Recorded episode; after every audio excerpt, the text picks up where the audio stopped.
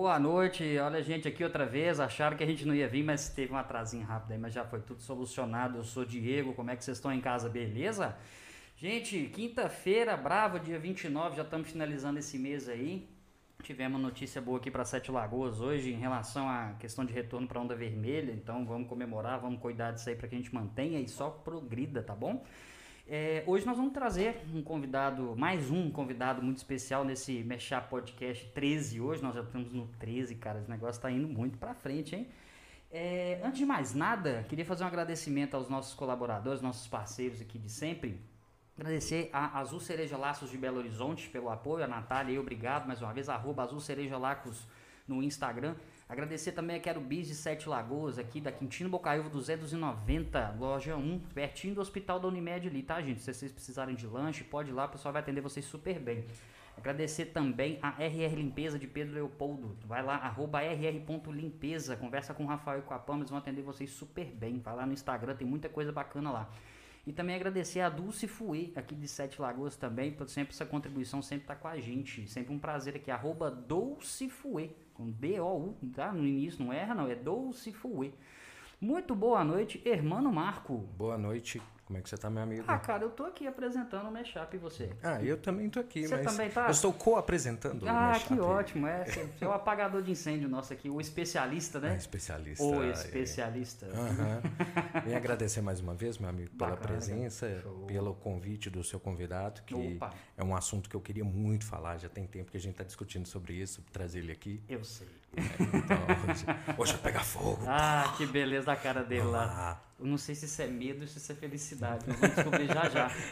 Antes de eu apresentar o nosso convidado aqui, gente, só fazer uma menção rapidinho. O seguinte, a gente queria agradecer, não sei se vai dar para aparecer aqui no vídeo, fazer um agradecimento a Pizzas do Vandim, que mandaram uma pizza aqui pra gente. Ela não tá muito bonita porque eu fiz ela aqui de é, é, versão de palito. Não sei se será que dá para aparecer na câmera ali rapidinho, irmão? Cara, vai aparecer legal na câmera do convidado, do convidado? inteirinha. Ah, não, então fechou. Convidado. Então nós vamos esperar. Na hora que apresentar, a pizza já vai junto. Arroba Pizzas do Vandim. Eles fazem entrega em Sete Lagoas, entrega em Pedro Leopoldo, acredito eu que em Prudente também. Até Belo Horizonte eles fazem entrega. Pizzas pré-assadas, low carb, você que não pode com glúten. É, pizza sem lactose também, eles têm várias opções. Então manda bala, é, acessa lá, arroba pizzas do Vandinho, contato tá lá no Instagram deles. Obrigado mais uma vez, gente. Essa, essa entrevista vai ficar melhor ainda com a presença de vocês aqui. Muito obrigado. E fazer a última observação, gente, do seguinte, é, um pedido de doação aqui que o pessoal está fazendo, é o seguinte aqui, ó. É uma arrecadação que estão fazendo para uma casa de repouso em Baldim.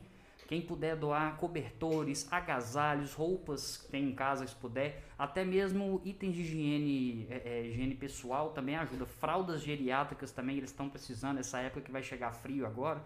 Então, quem puder auxiliar vai ser de muita importância. O, o ponto de entrega é na Quero Bis, tá? Na rua Quintino Bocaiúva, 290, loja 1, nosso apoiador aí. Pode deixar lá que eles vão fazer a entrega diretamente lá para casa de repouso, beleza? Então, agora, feito todas as observações, eu gostaria de da, da, é, convidar aqui para o nosso podcast o nosso amigo pastor advogado, um forte entusiasta da política. André Longo, seja bem-vindo. Boa noite para vocês. Eu quero aqui começar cumprimentando essa mesa na pessoa de quem está na técnica, né? Que é a Ellen, sem ela nada acontece. Exato. Boa noite, Ellen, Marco, Diego, privilégio estar aqui.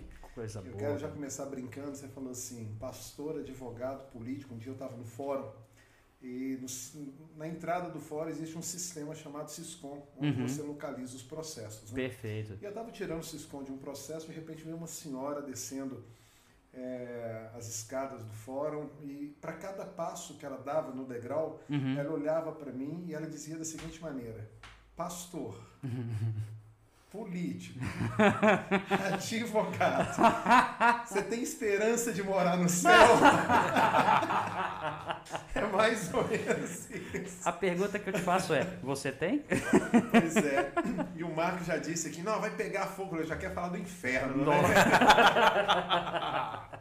sacanagem, cara, sacanagem. Mas bom que já começou desse jeito. Não, isso que é bom. é um prazer é estar aqui. Obrigado demais da conta. Viu? O prazer é, todo nosso. Valeu demais, André. É, cara, fica à vontade. Aqui não tem dessa, não. Você pode tomar seu, seu, seu café gelado que a gente colocou desse copo aí pra você. A pizza do Vandinho tá aqui pra você poder comer. Fica à vontade. Se quiser falar de boca cheia aqui, você que manda, uhum. tá? Café gelado? Café gelado, esse que tá aqui nesse copo. Oh, aqui, ó. Esse café. Aqui, agora eu interessei por isso aqui, rapaz. Isso. Gostou? Hum. A garrafa tá aqui debaixo. Sacanagem. Ó, a pegadinha. Eu sempre quis fazer isso yeah, no yeah. programa do Jô.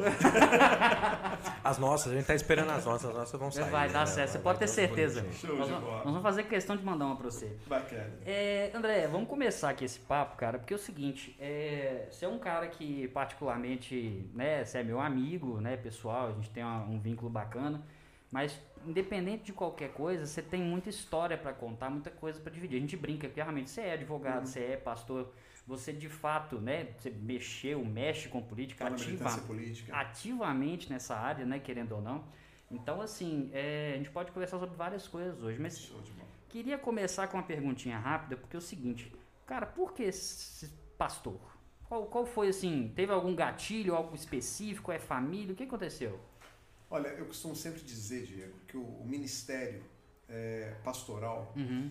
ele tem como principal marca as mãos de um sujeito que está sendo arrastado pelos pés. Uhum. É a única marca. Muitas vezes a pessoa me pergunta como é que eu vou saber se eu sou pastor ou não. Eu falei, olha para o seu passado e veja Perfeito. se ao longo da trilha do seu caminho você consegue ver a marca das suas mãos no chão, Sim. tentando segurar em forma de negativo e sendo arrastado pelos pés uhum. para esse ministério. E é justamente isso. Nunca pensei, nunca sonhei, uhum. me considero é, entre todos os pastores o pior deles, mas na realidade carrego essa missão uhum. é, de, através do exercício ministerial, do exercício pastoral, cuidar das pessoas. E o melhor cuidado que a gente pode trazer a qualquer pessoa é trazer a ela a consciência do quanto Deus a ama e do quanto, por esse amor, Deus está disponível a cuidar dessas pessoas. Então é justamente ecoar a voz do Evangelho de Jesus e eu te confesso, que por mais que eu não tenha desejado isso, isso é o meu oxigênio. Sim. Sabe? É a minha grande missão e é aquilo que está de verdade acima do exercício da advocacia, uhum. acima do exercício da militância política, enfim. É, eu gosto muito de brincar, as pessoas dizem, ah, mas você é advogado e é pastor? Eu tenho um grande amigo, um grande advogado na cidade, é, um mestre, um professor, doutor Ricardo, e uma vez ele me disse, cara, eu queria muito frequentar a sua igreja, mas eu não consigo conciliar a ideia de que você, sendo pastor, é advogado. E se você vai para as Sagradas Escrituras, Jesus ele se apresenta como sendo o advogado. E mais do que isso, Sim. quando nós pegamos a Escritura, e muitas vezes as pessoas me perguntam, mas você defende bandidos? E eu sempre digo, na ótica de Deus, na justiça de Deus, qual de nós não é bandido? E Jesus, como grande advogado que foi, nos justifica uhum. e apresenta a Deus a nossa defesa. Então, esse exercício Sim. da advocacia e do ministério, eles andam de mão dadas e é mais ou menos isso aí o, o caminho. Legal, cara, legal. E na verdade, você, você tocou num assunto interessante, a gente quer tratar disso até um pouquinho mais para frente, que é justamente é conciliar, porque brincadeiras à parte, tem horas que a gente, eu pelo, pelo menos, eu acho que é quase um paradoxo se você for advogado, atuar na área da família e atuar como pastor, tem, um, tem algumas uhum. coisas que eu imagino que você deve ter passado por algumas coisas, né? Sim. né? Mas assim, me conta uma coisa, porque é o seguinte, eu vou deixar claro por que, que eu estou te perguntando isso. Particularmente, a base da minha família é toda católica. Uhum. É, atualmente, muita gente fala sobre assim, ah, eu sou católico não praticante. Isso, para mim, Diego, eu, né? Isso não é, não é geral para ninguém, não. É, eu não entendo que isso não, eu entendo que isso não funciona eu, eu, eu acredito em Deus, mas é, como é que eu posso falar? Não é que eu estou afastado da igreja, mas eu não, não tenho frequentado. Mas falar que eu sou católico não praticante, para mim é algo que não serve, para mim. É, eu, no caso do, do Hermano também, ele tem uma, né, logo, logo uma visão faz, peculiar. Uma peculiar é. também, né? Então, assim, talvez a gente pode falar que tem três visões diferentes aqui. Mas eu queria te perguntar uma coisa, até porque eu não sei se na prática isso procede. Na essa diferença das igrejas, porque a igreja, no caso, evangélica, correto? Uhum. pentecostal, neopentecostal, tradicional, uh, também tem aquelas questões de igreja batista, universal, uh, bola de neve. Cara, existe uma diferença prática nisso? Você entendeu? É, sabe? Diego, é, na realidade, me incomoda muito o título uhum. de evangélico. Sim. Isso me incomoda demais. Uhum. É, na realidade, dentro de uma institucionalização da fé, uhum. é, nós temos a mesma origem, uma vez que o Martim Lutero era um padre né, que inconformado com algumas posturas da Igreja Católica, movimento protestante, é, né? Ele estabelece uhum. é, alguns fundamentos, né, que foram os fundamentos pelos quais a Igreja Evangélica se estabeleceu. Uhum. Então, assim, é, existe algo que precisa estar muito acima disso tudo, que é o cristianismo. Sim. É, a etimologia da palavra cristianismo é ismo, governo, e Cristo, né, o governo de Cristo. Sim. É, eu acho que se as religiões do mundo inteiro, as, as ditas cristãs, Sim. se esvali, esvaziarem dos dogmas que as separam, e é justamente esses dogmas que vão dar nome, seja a uma comunidade, como é o caso da minha comunidade cristã, uma igreja batista, uma igreja católica, seja ela de que credo for, Sim. certamente ela vai se aproximar muito mais do Evangelho de Jesus. Porque todas as vezes que eu quero manter o nome da minha instituição em evidência, é, eu vou na contramão daquilo que o apóstolo Paulo diz. Sim. O apóstolo Paulo diz o seguinte: o que importa é que Cristo cresça e que eu diminua. Então eu olho para a igreja muito além das placas denominacionais. Uhum. Longe de mim pensar que a igreja a qual eu pastoreio é a igreja. Não, pelo contrário, é uma das igrejas. Sim. Né, que tem ali os seus costumes, as suas culturas, as suas práticas de culto. É, e isso é que denomina o nome da igreja. Por exemplo, a comunidade é uma igreja que busca ter em comum, uma comunidade cristã, Cristo é o comum, Sim. é uma igreja de pegada de muita palavra e muita adoração. Uma igreja pentecostal, uma igreja que valoriza dentro das Sagradas Escrituras as manifestações é, espirituais. É, a igreja batia, a igreja presbiteriana é uma igreja pela qual eu me identifico muito, é, ela tem né, todo o fundamento ali dado em uma teologia própria de muito estudo da palavra, Sim. de uma pegada muito social. Então, assim, se você me pergunta qual a diferença, eu digo da prática do evangelho. Sim. Agora, no tocante à essência daquilo que se faz, essa essência ela não pode estar afastada de Cristo. Perfeito. Né? Então, eu, se você quiser me, me, me, me é, dizer algo que, que me edifique, que me credencie, que me adjetive, é ser chamado cristão. E cristão uhum. não é o aumentativo. Dentro uhum. da etimologia, são pequenos cristos, ou seja, é ser numa menor escala aquilo que Jesus foi. Interessante, cara, interessante. Eu até tinha comentado da questão do irmão mesmo, dele ter uma visão diferente. Você quer apresentar agora? Você quer já deixar um pouquinho? Porque você tem uma visão também interessante sobre isso. Sim, sim. É, eu acho que assim, vamos, vamos, vamos ser raso no início, depois claro, a gente vai acrescentando. Com certeza. É, o, o que eu vi durante. Eu, eu, eu creio assim, eu estava até conversando com o Diego sobre isso, que devido às experiências que me foi dada durante a vida, do que das coisas que eu, que eu passei eu entendo que é necessário que a gente tenha fé em algo maior uhum. que possa nos ajudar quando a gente não der conta. Mas o que eu mais vi são pessoas que tomaram a, a posição de que primeiro algo acontece para eles ou algo já é deles e eles não precisam correr até algo. Aquela coisa do Deus me ajuda, mas eu não faço a minha parte. Uhum. Então, assim, eu vejo que fé precisa existir, mas eu acho que as pessoas precisam de colocar a fé naquele finalzinho, quando você já não está aguentando mais. Você fala, ah, daqui para frente eu não dou conta. Aí você pede ajuda. Uhum. Porque, assim, é, é, aquela coisa de.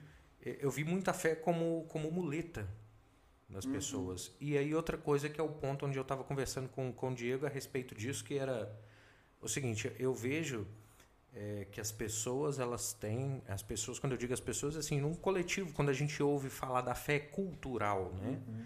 é, a gente vê as pessoas fazendo porque as outras pessoas fazem uhum. e, e, eu acredito que eu sou responsável pelo que eu creio ou seja eu preciso ser apresentado para algum tipo de experiência assim não acreditar na experiência que os outros me passam então ler de tudo é importante conhecer um pouco de tudo é importante, ouvir as pessoas é importante, mas crer, eu acho que é uma coisa tão pessoal. É uma coisa que você tem que passar por aquilo. Então, assim, uma pessoa chega para você e fala assim: olha, é uma pessoa que você confia e fala para você: eu vi um fantasma ontem. Uhum. Assim, é mesmo? Como é que foi a coisa? Mas eu não fui apresentado para isso. Eu entendo que eu tenho responsabilidade com o que eu penso e do que eu faço com aquilo. Então eu entendo assim: se algum dia isso me for cobrado, olha, você não acreditou quando, quando isso foi falado, quando é, esse, é, essa determinação foi lhe dada. Eu falei: eu só posso ser eu só posso, eu creio que eu só posso ser responsável por isso a partir do momento quando as coisas me são apresentadas, não o que as outras pessoas me dizem. Uhum. Então, assim, não, não é o, a coisa do ver para crer. Não acho que é o ver para crer, porque eu acredito, eu tenho fé em algo. Mas eu acho que tá. A, a, eu acho que a maioria das pessoas vê a fé como uma coisa muito rasa, como uma coisa muito ali vai me ajudar com coisas tão cotidianas que as pessoas não se dão o trabalho às vezes de botar o pezinho lá para fazer, sabe? Eu acho muito interessante em todas as suas expressões ao longo daquilo que você ia falando. É, eu posso dizer assim, realmente o Espírito Santo me trazia à memória várias passagens bíblicas. Por exemplo, é, você disse, é, por fim agora, deixa eu só botar minha cabeça para funcionar, que no final do dia. ah, com certeza. É, você está precisando é da pizza. É da, da pizza, pizza. mas peraí. É, repete para mim o final que você estava falando. Sim, eu estava falando sobre a questão da responsabilidade com o que crê. Ah, sim, lembrei. Sim. O apóstolo Paulo diz assim: a quem muito é dado, muito é cobrado. Ou seja, nós não seremos julgados Tô te ouvindo mastigar, aqui, cara. microfone. Mas não, mas é. mas aqui, mas é importante, cara. Por que que. E eu sofro do negócio. Eu de... cara, é mesmo? Eu, eu, é, eu, não sei qual é o nome dessa doença. Hum. Ruídos provocados pela boca. Cara, dá é vontade é de sair correndo. Ah, é mesmo? Disso, Olha só. Aí, já tem mais um assunto. Pega é, a beleza. Pizza, pega e traz. Agora aqui, então já que você trouxe isso aqui, eu já vou falar de uma vez. Cara, que pizza maravilhosa. Realmente é muito bom. O nome dessa pizza, sabe qual é? é? Perfeita. Agora eu entendi o porquê. O porquê que é. Cara, maravilhosa. Fica à vontade. E a próxima vez, se eu for mastigar, eu mastigo Mas aqui muito é dado, muito é, é cobrado. Então, vamos lá. Vamos pegar tudo que você disse. O juízo de Deus, eu entendo que se você trata todas as pessoas, dá a todas as pessoas o mesmo tratamento, você está falando de igualdade. Né? E igualdade, ela é diferente de equidade, porque quando você dá a cada uma segundo a necessidade que tem, eu vou, eu vou tentar me fazer explicar melhor. É, igualdade é eu dar a todas a mesma coisa uhum. e cobrar de todas a mesma coisa. Uhum. Né? Mas quando eu vou tra tratar de equidade, ou seja, aquilo que eu te dei, eu quero de volta né? na uhum. proporção que eu te dei. Jesus exemplifica isso na parábola dos talentos, quando ele diz: olha, a um deu a 10, a outro deu a 5, a outro deu a 1. Um. E quando o Senhor volta, ele cobra daquele que teve um, ele cobra daquele que teve cinco, ele cobra daquele que teve dez. Uhum. Segundo as experiências que cada um teve. Uhum. Cai muito dentro sim, disso. Sim, sim, é bem então, isso aí. Pois é, então pensando no cristianismo, eu não posso esperar que Deus traga sobre você é, uma cobrança é, a mesma que foi dada àquele líder que de repente teve oportunidades, e aí você disse algo sensacional: experiências pessoais mais profundas. Porque uhum. essas experiências, na realidade, nós chamamos elas de relacionamento. E aí você disse outra coisa que é fantástica: as pessoas querem se relacionar pela fé da necessidade. É porque eu preciso, é porque nada me respondeu. E isso nunca foi é, a essência do cristianismo. Uhum, uhum. Deus não está aqui como um garçom é, para servir a nossa é. necessidade. Exato. E é isso que a teologia da prosperidade, a teologia da libertação, vem nos colocar. Uhum. Como quem diz, eu tenho uma necessidade, eu me aproximo de Deus, eu uhum. faço com ele uma barganha, uma troca, eu dou para receber. Cara, isso nunca foi cristianismo. É Sim. tipo aquela Deus parábola criou... do ateu no avião caindo, que na hora que não sobra mais nada, ele começa a pedir a Deus pois ajuda. É, é tipo na, isso. No né? avião caindo, até o ateu né, se Isso, é, é, exatamente. E quando Deus criou o homem, não criou por isso, cara. Criou porque queria se relacionar. Deus não tinha necessidade da, da existência do homem. Se eu creio em Deus como ele é, um ser perfeito, completo, não é uma necessidade, é uma opção. Porque eu, eu, gosto muito de comparar isso a casamento. Aí eu vou pegar você, por exemplo, hoje. Ellen e Thalissa se casaram. Justo. Você tem uma série de consequências, de benefícios ou malefícios uhum. desse casamento, né?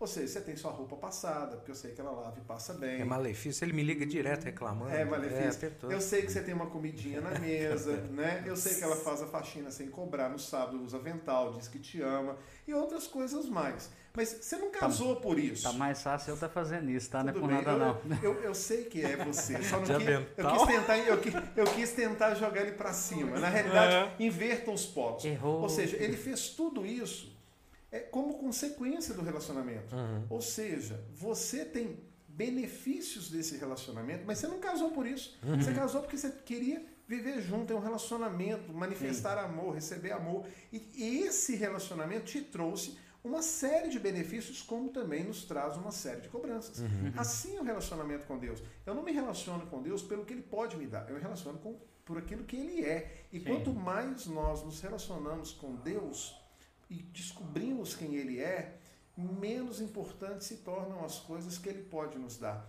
Tem uma tia de 85 anos, ontem eu gastei 30 minutos com ela no telefone, gastei não, investi meu tempo no, no telefone ouvindo. E ela é uma pessoa de fé, uma simplicidade, uma pessoa quase que sem estudo, mas de uma fé absurda. E nas expressões dela, ela dizia: André, Jesus é lindo, André, Jesus é lindo, você não imagina como ele é lindo. Cara, uhum. olha que coisa. Né? Eu tenho uma tia que vive é, com todas as necessidades, com tanta simplicidade. Cara, todo mundo vivendo em, em uma crise de pandemia, cheio de problemas, cheio de necessidades cheio é, é, de medos, todo mundo murmurando, reclamando, gente que tem tanta coisa, murmura, reclama, tem medo. Sim. Ela não tem nada, cara, e ela só agradece, porque ela descobriu, ela realmente teve a revelação de Sim. quem Jesus é e já não tem mais um relacionamento com ele, como você bem disse irmã, porque é, eu tenho uma necessidade, porque eu tenho uma enfermidade. Cara, uhum. isso é muito pequeno. Você já imaginou se a Ellen descobre que você casou com ela? Não, eu não te amo, eu não me interesso por você, não. Eu quero porque você cozinha, eu quero porque você passa, eu quero porque. Estou aqui dando um exemplo chulo, sim, sim, mas é, é para tentar, sabe, desenhar isso que você bem disse. E infelizmente, cara, em algumas igrejas, completamente afastadas do cristianismo, uhum. Jesus virou empregado, cara, tem pastor, tem uhum. padre, sei lá. Vendendo orando, o produto. Vendendo o é. produto é. e mais, dando ordem para Deus, torando e, e Deus. Cara, Deus faz o que ele quer, cara. Uhum. Ele é Deus, ele é Senhor, não sou nada. Sim. Então, assim, não é pelo que ele faz, não é pelo poder que ele tem, não é uhum. pela riqueza que ele mas por quem ele é. Sim, sim. Né? Um ser perfeito. E é isso. Então, eu, eu penso dessa maneira, sua percepção de forma alguma está errada, pelo contrário, ela é bibliocêntrica. É exatamente isso. Uhum. Infelizmente, tem gente que, em nome de uma religiosidade, deveria uhum. viver isso Sim. e prega justamente o contrário. Uhum. Até porque reforçando, né, a gente está conversando isso aqui, mas assim, sempre lembrando o seguinte, que isso são opiniões nossas, não necessariamente as nossas opiniões valem para quem está em casa assistindo. Sim. Deixar isso bem claro, porque às vezes a pessoa pode interpretar de forma né, diversa e tudo, então essa não é a intenção. Mas... é importante a gente discutir sobre outros é pontos. É se, a gente, se a gente, acho que se não tivéssemos aqui uhum. é, pontos Sim. diferentes para ser discutidos, não haveria uma conversa. É, eu, né? eu, não, não, vou conseguir achar, mas tem um cara, um teólogo, que diz o seguinte: não, não um teólogo, um pensador, ele diz o seguinte. É justamente porque as pessoas não querem falar sobre religião e política, uhum. é que os ladrões continuam no Estado uhum. e os uhum. falsos profetas continuam no altar. Uhum. Na realidade, não é discordar de pessoas, mas dentro daquilo que cada um de nós tem como experiência, claro que fundamentalmente bíblica e, e norteado né, por aquilo uhum. que é o manual do cristianismo, Sim. colocar as experiências, e é o que você disse. Uns já tiveram visões, outros ainda não. Sim. Uns já provaram de dons espirituais, outros ainda não. Uhum. Mas aí eu trago também o apóstolo Paulo, sou apaixonado por ele, que ele diz o seguinte: agora, pois, permanecem a fé, a esperança e o amor e o amor é o maior deles. Ou seja, aquilo que nem a sua fé consegue fazer por você, amigo, o amor de Deus consegue. Bacana. Então, é muito. Onde a sua fé e a sua esperança falham, uhum. o amor te garante. Bacana, é isso mesmo. Você até tocou num ponto que eu achei interessante, que você falou sobre é, teologia da prosperidade. Uhum. Eu tenho uma visão, talvez eu acho que talvez seja um pouco fechada em relação a isso, eu vou até te perguntar isso né, daqui a pouquinho, mas eu vou só fazer uma lembrança aqui, gente, rapidinho. Você que está em casa assistindo a gente aqui, acompanhando, faça o favor, curte. Já curtiu? Não? Então vamos esperar aqui só um minutinho. Tempo. E aí, curtiu? Ah, não, muito não, bem. Não, não, não, não, não, não, não, não. Droga, ela, tô vendo que... um cara ali, ela foi pegar no mouse ali agora. ah, entendi.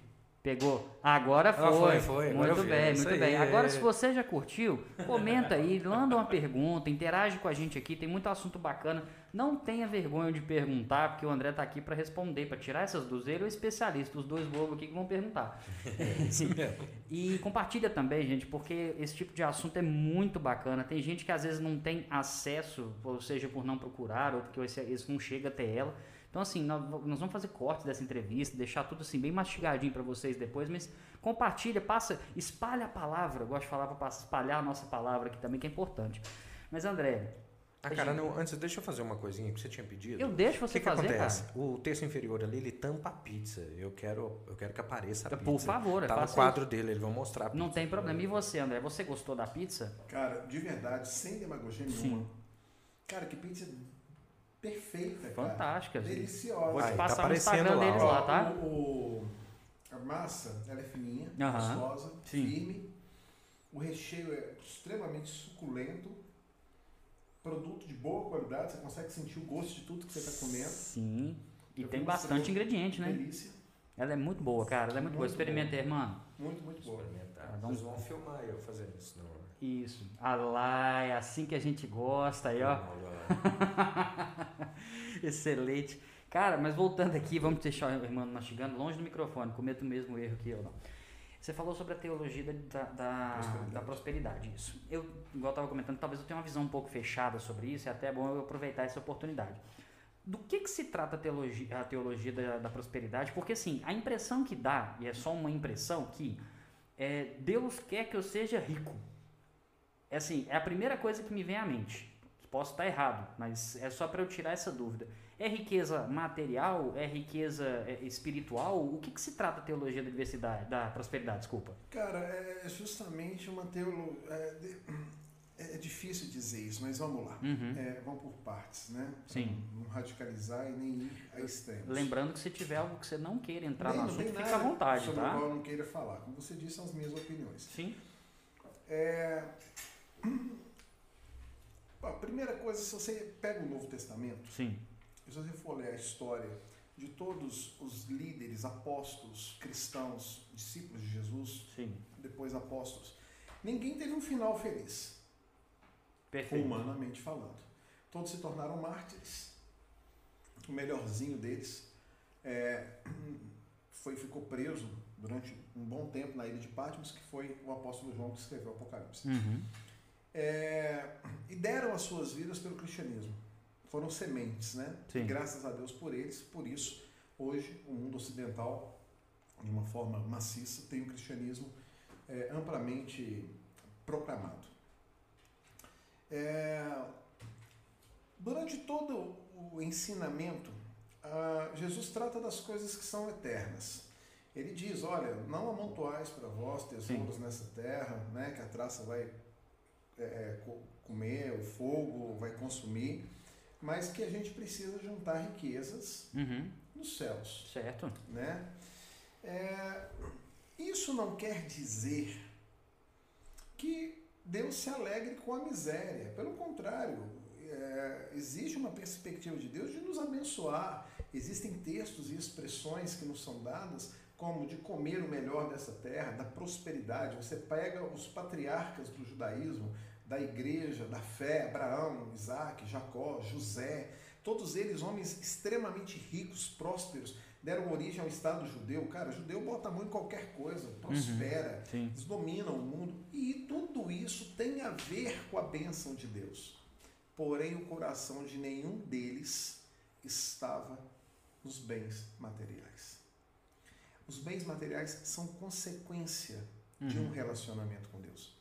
E eu entendo, minha percepção é que o evangelho da, da prosperidade veio justamente mudar a ordem disso. Uhum. Ou seja, Deus é o, o, o fim de todas as coisas, né? Sim. Ou, deixa eu, colocar isso aqui melhor.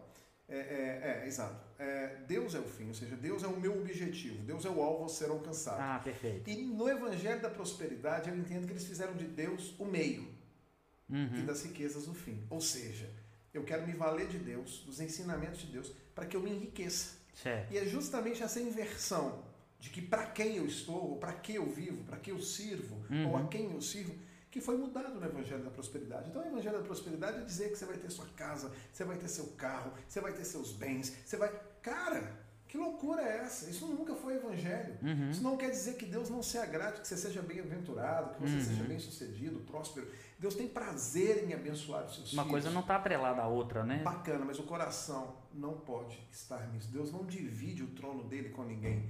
Né? Ele é Senhor, ele se assenta sozinho no trono. Uhum. É por isso que Jesus ele disse: olha, é mais fácil um camelo passar no fundo de uma agulha, que não é necessariamente esse material de aviamento, uhum. né? era uma das portas que o camelo tinha que se abaixar, né? essa era a agulha, e o camelo ele não, não tinha essa habilidade de se abaixar para passar debaixo de um obstáculo que era menor do que a sua altura. Perfeito. Do que um rico entrar no céu, ou seja, precisa de habilidade para lidar com o dinheiro e não perder a fé ou deturpar a fé. Uhum. E o evangelho da prosperidade, por mais que ele tenha sido bem intencionado, eu aí tem quem dá e tem quem recebe. Uhum. As pessoas, a leitura que tem aqui, ó, eu vou entrar para essa igreja, velho, um passe de mágica, vai cair dinheiro uhum. do céu, vai e ter gente, provisão. A gente vai... vê muito isso, cara, hoje em dia. Não é regra, mas a gente vê. É, mas é uma realidade. Uhum. E eu posso dar testemunhos aqui Sim. de inúmeras bênçãos que eu recebi do ponto de vista financeiro e as coloco como experiência, uhum. não as coloco como doutrina. É uma diferença muito grande. Uma coisa, eu vou compartilhar, irmão, olha, eu tive uma experiência, vou te dar um exemplo, tá aqui, ó, uhum. carrega no meu braço. Sim. Uma vez eu fui numa igreja, teve um pastor que pregou, era um missionário, um cara sensacional, trouxe uma palavra que me edificou. E no final, eu senti no meu coração, eu, eu senti no meu coração, de dar uma oferta para o cara. Eu não, eu não tinha nada no meu bolso. Uhum. Eu quis, peguei meu relógio e falei, olha, tenho nada, você abençoou tanto minha vida, cara. Eu queria abençoar a sua. Quantas uhum. vezes você dá um presente para um amigo? Sim, sim. E é a lei da semeadura, cara. Nisso, eu poderia gastar aqui muito tempo falando. E veio o relógio, foi relógio, veio relógio, foi relógio. Um dia eu cheguei numa igreja em Belo Horizonte.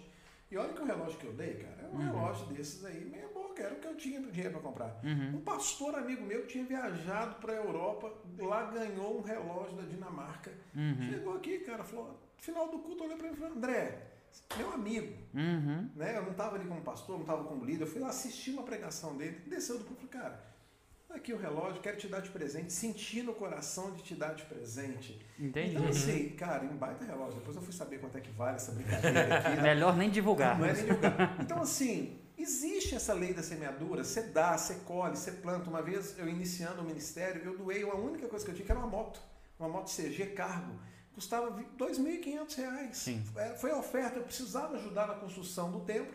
E era o que eu tinha. Eu quis, de, de livre e espontânea vontade, doar. Isso você fez de coração. Eu, de coração você, cara, você não foi induzido ó, a isso. Deixa eu te falar um negócio. O cara que te pedir dinheiro para Deus abençoar, quem é dono de tudo não precisa de nada, cara. Isso é, isso é, assim, é do é. inferno isso. Uhum. Então, assim, é claro que você está numa comunidade, você tem que participar mesmo, você tem que apoiar. Exemplo, uhum. você está aqui no seu estúdio, tudo que está aqui tem um preço, cara. Claro. Né? Isso aqui custa. Então, o cara que está ali no templo, ele tem à disposição dele uma série de benefícios, conforto, sonorização, né? Ou seja, o cara Sim. que está ali tem que participar, tem que contribuir, como o cara que vai no clube contribui. Você, você quer se associar mesmo, né? Sim. Sim. Mas isso tem que ser, o apóstolo Paulo diz, uhum. cada um dê segundo aquilo que propõe o seu coração e o faça com alegria. Sim. Então nós estamos em uma era da liberdade da graça e não debaixo de uma lei. Mas voltando ao testemunho, eu dei. Cara, passou é, é, um tempo, eu viajei num carro emprestado de um amigo meu para casa de Patrícia em São Paulo. E no carro emprestado, porque eu não tinha carro, tinha doado a minha moto, no final do culto nós demos carona para uma senhorazinha, uma, uma, uma, pessoa que tinha participado do culto. Uhum. E essa pessoa, ela tinha até um problemazinho mental, sabe uma pessoa que não, tem toda a faculdade uhum. mental. Aí, Diego, no final do culto, ela botou os dois braços assim, é, é, no, entre os, ela estava no banco de trás, bancos, e chegou a cabeça para frente e falou: ó, Deus me mostrou que você vai ter um carro zero. Isso, Isso do é um nada. exemplo. Do, do nada, nada, cara. Sim. Cara, do nada. Quando foi em janeiro, um amigo meu me chama para ir a Belo Horizonte. Falou, uhum. André, vamos entrar aqui e tal. Ó, bicho, sai de lá com o carro. Uhum. Sem dinheiro sem fiador, sem nada, um carro zero. Você sabe quanto é que custava o carro? Não. 25 mil reais. 10 vezes mais daquilo que eu tinha doado. Perfeito. Podia ser 26, podia ser 24, podia ser 23. Sim. Eu não estou aqui gerando uma doutrina em cima disso, mas o que eu quis e quero trazer como experiência para você Sim. é que eu vivi isso. Eu doei uma moto e sem possibilidades nenhuma. Deus usou a boca de uma mulher lá em São Paulo para falar que eu seria abençoado. Então a prosperidade na vida de um cristão, uhum. ela é uma realidade. O desejo de Deus é que as pessoas sejam abençoadas. Mas isso não é uma doutrina, isso não é uma teologia, isso não é o meio pelo qual Jesus morreu na cruz, cara. Ele veio nos dar vida eterna, Sim. veio nos perdoar os nossos pecados. Essa é a maior riqueza de Deus para o homem. E eu vou te dizer uma coisa: Manda se lá. o homem não souber viver é, com os benefícios financeiros, a Bíblia fala: é melhor que você arranque o teu olho uhum. e entre no céu cego. Então eu já vi muita gente viver situações Cara, tem gente que não pode ser rico, tem gente que não pode ter facilidade financeira, porque o dinheiro afasta o cara de Deus. Sim. E, e, e muitas vezes, irmão, por Deus amar tanto o cara, é que eu vejo e percebo que muitas vezes ele cria situações de dificuldade econômica pro cara. Uhum. Eu, dou, eu gosto de dar muito exemplo de sítio. O cara vive num sabe, uma dificuldade lascada, vai para a igreja, Deus abençoa, o cara bota a vida na linha, multidão de conselhos, a bênção da prosperidade, lá o cara vai e compra um sítio. Aí ele vai sexta-noite pro sítio, fica sábado, domingo, volta na segunda. Uhum. Ou seja, aquilo que era para ser bênção na vida do cara começa a virar, começa um... a virar maldição. É, é então, retrabalho, assim, né? Se você me perguntar, é, a doutrina da teologia da prosperidade, da forma que ela é pregada e entendida, para mim é diabólica. Uhum. Porque ela afasta o homem de Deus e coloca o diabo sentado no trono. Isso nós estamos Mamon falando da teoria em si ou ela aplicada na prática? É, é ela é, é, é, é como se fosse um remédio que a dosagem dela deu errado. Eu entendo. Aqui, a, a, diferença do veneno com o remédio Sim. é a dosagem. Se você Correto. pegar um remédio que te faz bem, tomar em alta dosagem, ele é, pode um ser veneno. o seu veneno. É. Uhum. Então é o seguinte: que Deus quer abençoar e prosperar os homens, beleza. Não Sim. tenho dúvida nenhuma. Ele tem prazer. Não sei se vocês. É pai? Eu sou pai. Você é pai. Sou tudo que você puder fazer para o seu filho, você não faz? Faço, você não quer lógico. ver prosperar, crescer, ter o melhor? Lógico. É o coração de Deus. Uhum. Mas quantas vezes você vai ter que falar não para o seu filho, porque você sabe que aquilo ali, por melhor que pareça, Sim. pode ser um prejuízo. Pode assim ser. é Deus. Agora, você imagina seu filho relacionar com você, eu não te amo, quero nada com você, não quero seus princípios, não uhum. quero seus valores, não quero te obedecer, não quero te honrar, não quero seu nome, mas quero sua herança. É, não. Isso é filho. O que eu, e outra coisa e que é eu mais vejo. Que, na realidade eu vejo como é. consequência. O que eu mais vejo são os filhos em que tem pais mais presentes nesse sentido da educação, Sim. tanto de negar, são mais preparados, Sim. né, para o que vão ver lá na frente, é, ficam mais fortes nesse Sim. sentido, entende o que, que é o poder de uma conversa, né? Isso ajuda em vários aspectos, sem dúvida, né?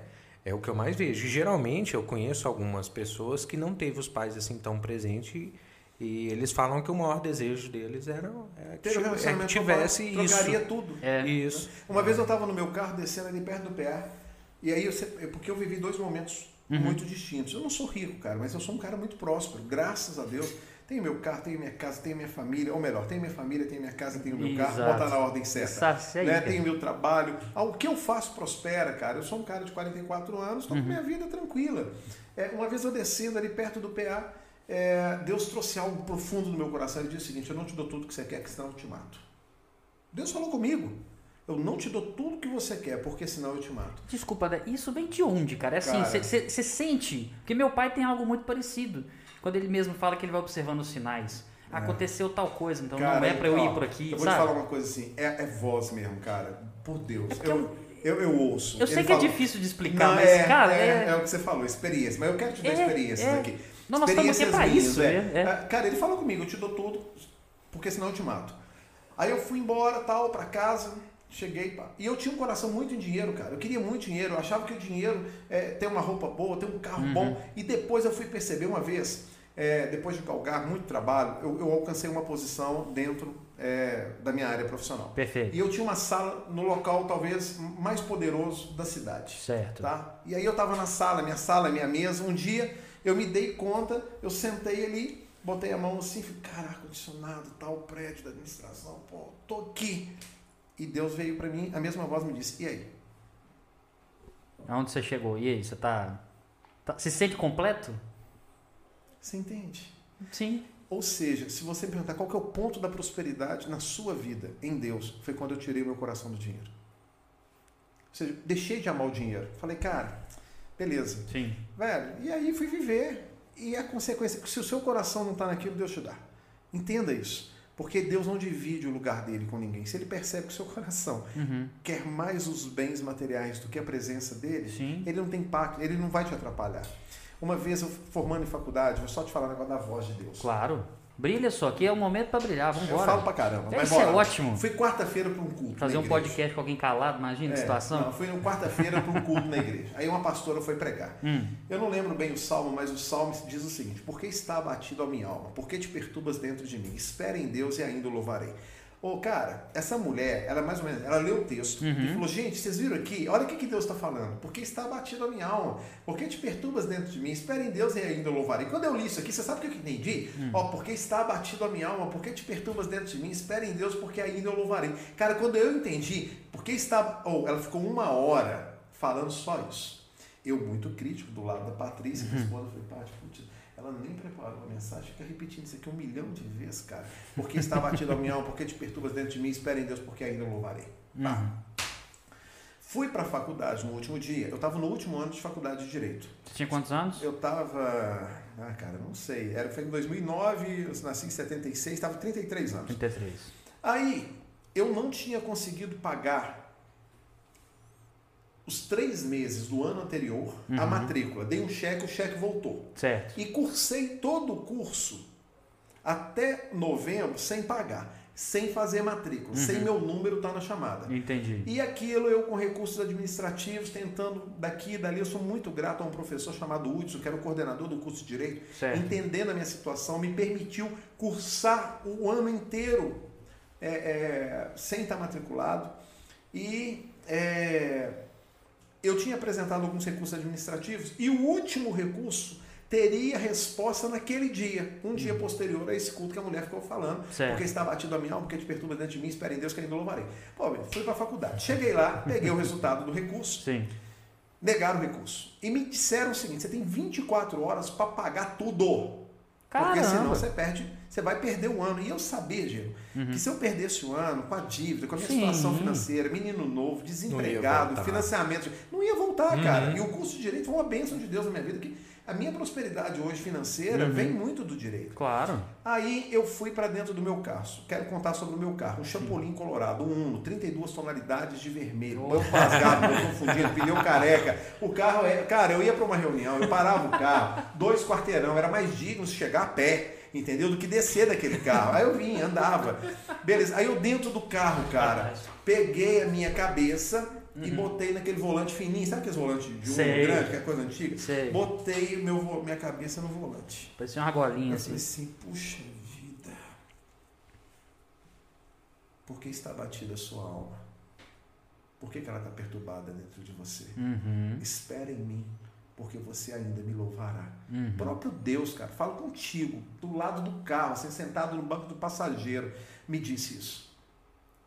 A mensagem veio assim, aquela voz veio, de repente meu telefone tocou.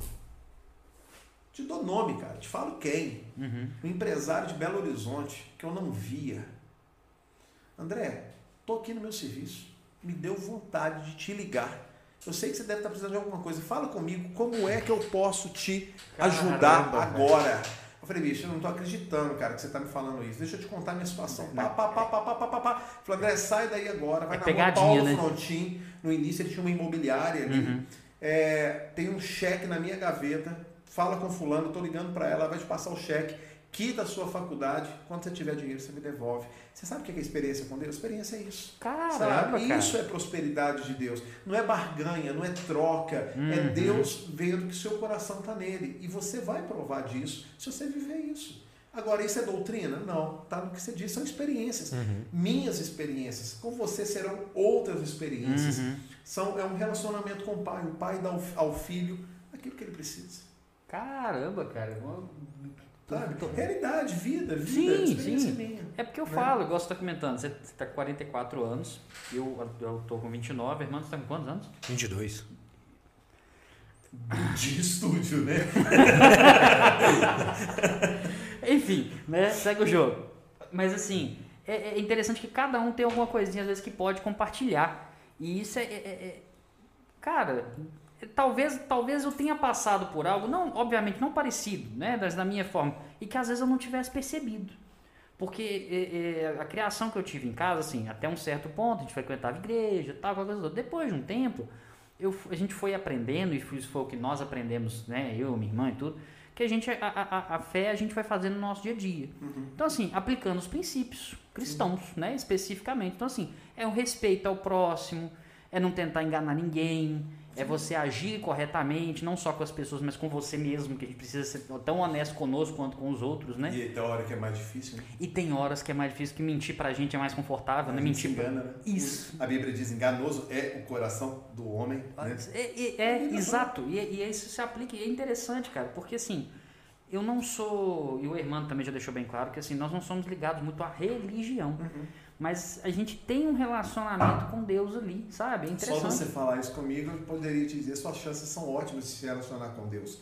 Porque na realidade o que nós temos vivido é que a religião tem afastado as pessoas de Deus. Uhum. Cara, Deus veio tirar a cruz que Sim. me pertencia, que te pertencia. E o que nós temos visto do sistema religioso, é que esse sistema religioso tem colocado sobre as pessoas a cruz. Isso. Eu não gosto do modelo, é, virou um modelo de negócios. Sim. Parece que igual esse, esse negócio de, de cursos que tem na internet que fica rasgando na tua cara aquele monte de. Se você entrar hoje no meu curso, você vai ver que você vai conquistar isso. Posso te falar qual é a grande dificuldade que nós estamos tendo dentro da igreja hoje? A gente tem, estamos tendo mais coachings do que pastores. Uhum. Sim. É que a galera só tá vendo. É, eu entendo que todo mundo tem alguma coisa para falar. Cara, mas é o que a filosofia o coaching, fala. ele vira para você e fala assim: olha para mim. Isso. É. E o coração do pastor é justamente o contrário. É uhum. É ele olhar para os é. é porque, na verdade, é porque ele não entende. Que tá é. perdida, Mas é porque misturou o aprisco de ir em busca daquela Sim. ovelha. É porque isso misturou é a coisa. A ideia do cara hoje é. Isso é o, o marketing pessoal, né, para viver naquele negócio. Tem a questão do ego, né?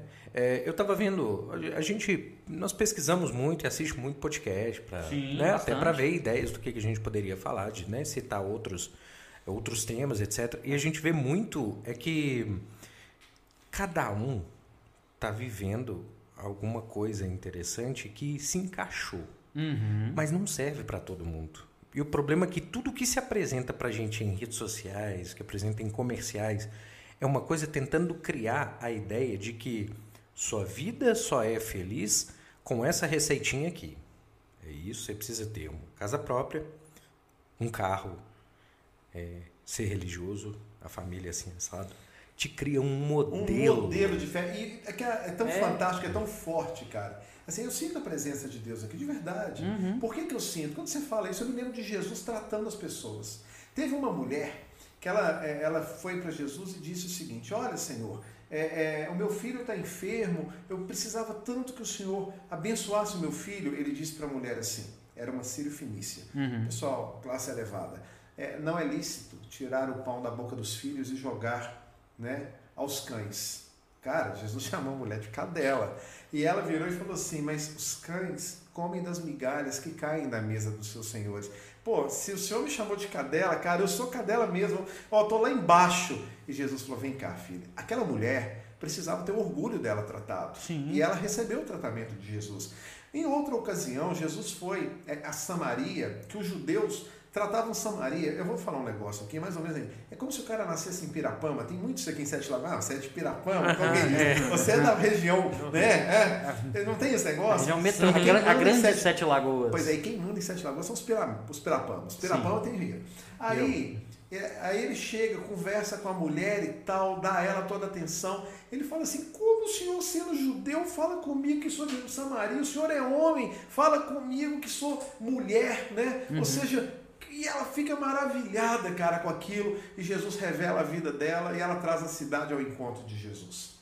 Cara, dois tratamentos distintos. Um, Jesus chegou pisando na cabeça da pessoa, dando um beijo dela. E a outra, Jesus vai lá e acolhe. Por quê? Uma precisava de um tratamento, outra precisava de outro tratamento. Por isso que é experiência. Uhum, então, uhum. é errado eu trazer um modelo de fé para as pessoas, porque fé não é engessada. Fé, na realidade, é um sentimento veja bem, uhum. que nasce em mim para com Deus. Uhum. Sim, faz Não sentido. é a utilização de um modelo. Por isso que fala, se pequena for tua fé, do tamanho de um grão de mostarda, você vai conseguir provar grandes coisas. O problema é que as pessoas não estão sendo treinadas para se relacionarem com Deus, não estão sendo ensinadas a isso. Elas estão sendo ensinadas ou treinadas para se valerem. É, receber, receber, receber. E Jesus é, é. melhor Sim. E não é, mas Sim. aí que eu fico vendo que aí eu entro com a parte científica da coisa.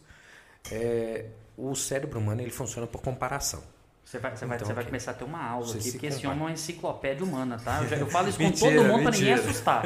Sabe de tudo um pouco, é assustador. É assustador. É. Então, assim, o cérebro humano ele é o maior comparador. Sim. Então, o que, que ele faz? Ele só entende o que é bom se ele entender o que lhe faz mal. Ele só entende o que é ruim, né? Uhum. Se ele entender o que é bom. Então, a gente precisa dessa comparação. É o nível de comparação. Toda a ciência que a gente tem, até mesmo no, nos medicamentos modernos, Sim. é feito assim.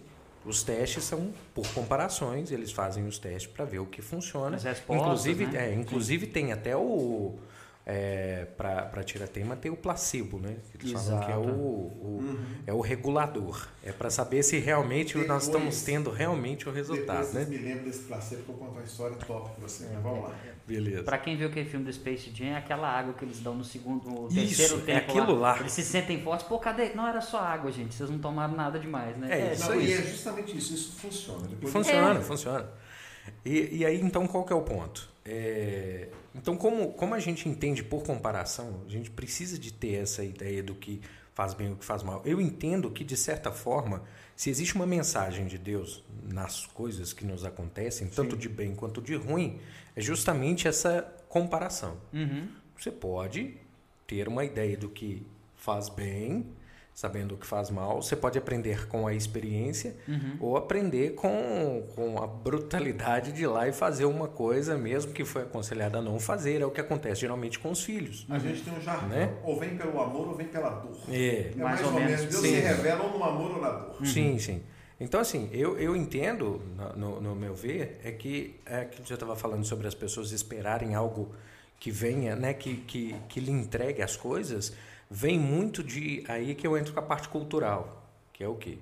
As pessoas, a partir do momento que, principalmente a gente vê isso muito aqui no Brasil, melhorou as condições de vida. Eu sei disso porque assim, eu quando era criança eu via as coisas de outro jeito. Não era assim.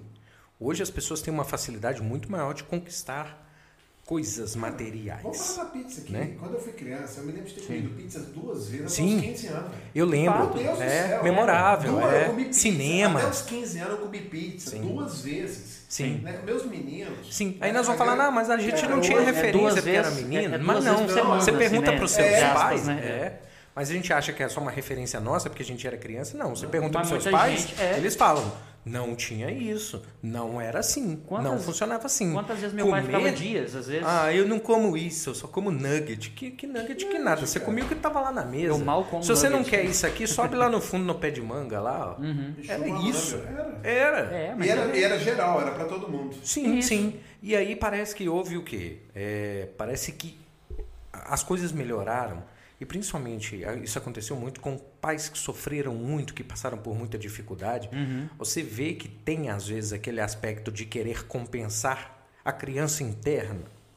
E aí responde às crianças lidando, dando a elas tudo que elas não puderam ter. É. Tem um, um, um sheik, acho que um dos caras que fundaram Dubai, diz o seguinte, que eu andei é, Por um momento camelo, eu achei que ele ia falar de um shake assim de filho, tomar. Meu filho é, vai andar de carro é, mas o filho do meu filho vai andar de camelo.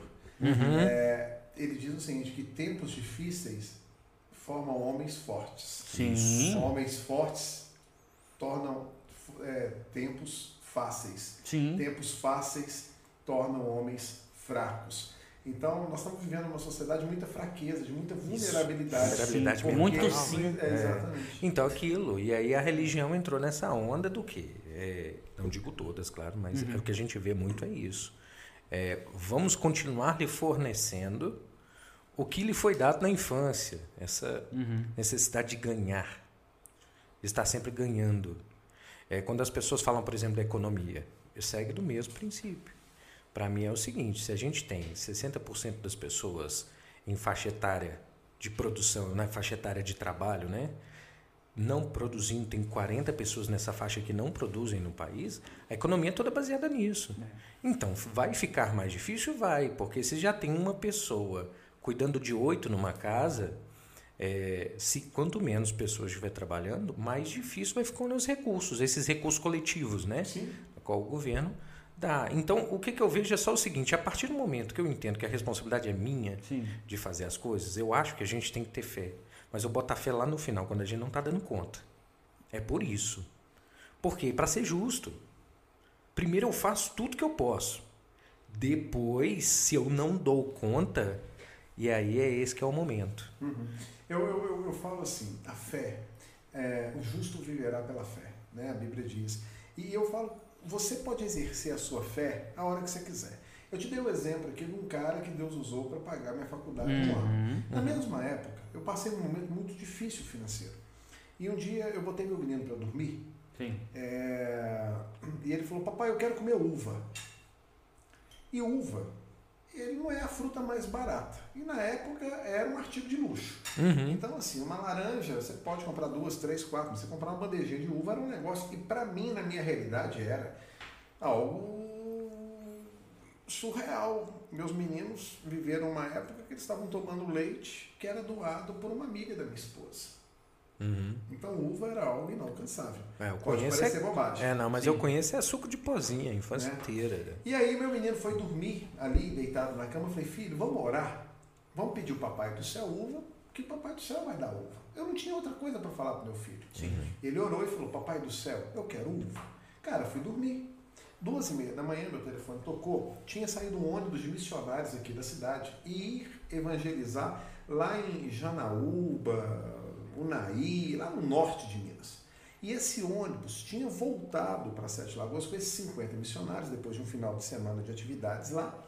E na época que não tinha Uber, não tinha ônibus que é, é, virava a noite inteira, tinha um circular que rodava até tal horário e esse circular fazia vários bairros. Uhum. De certo é que me ligaram na minha casa e disseram, André, está é, tá chegando um ônibus de missionários aqui, a gente está juntando alguns amigos que têm carro, para que cada um deles pegue aí quatro missionários, bote no carro e distribua nas suas respectivas casas. Sim. Cara, eu falei com a Patrícia, falei, irmão, não tem condição, cara, me ligar duas e meia da manhã para brincadeira. Saí de casa, peguei meu carro, fui para a porta da igreja que eu frequentava na época e é, me deram os quatro últimos missionários. Dividiu os missionários para todo mundo. Uhum. Em vez de eu pegar os caras que moravam no Boa Vista, no Santo Antônio, no São Geraldo, cara, me deram gente no Alvorada, lá no JK. Uhum. Na época era muito mais longe, parece que o tempo vai passando, os bairros vai aproximando. Né? Bem distribuído, Era uma assim, viagem. Assim, Eu fui no Montreal, fui. Cara, um em cada canto da cidade. Na hora que eu fui deixar o último, não me lembro nem quem é, ele falou: André, é engraçado, cara, eu trouxe um negócio, eu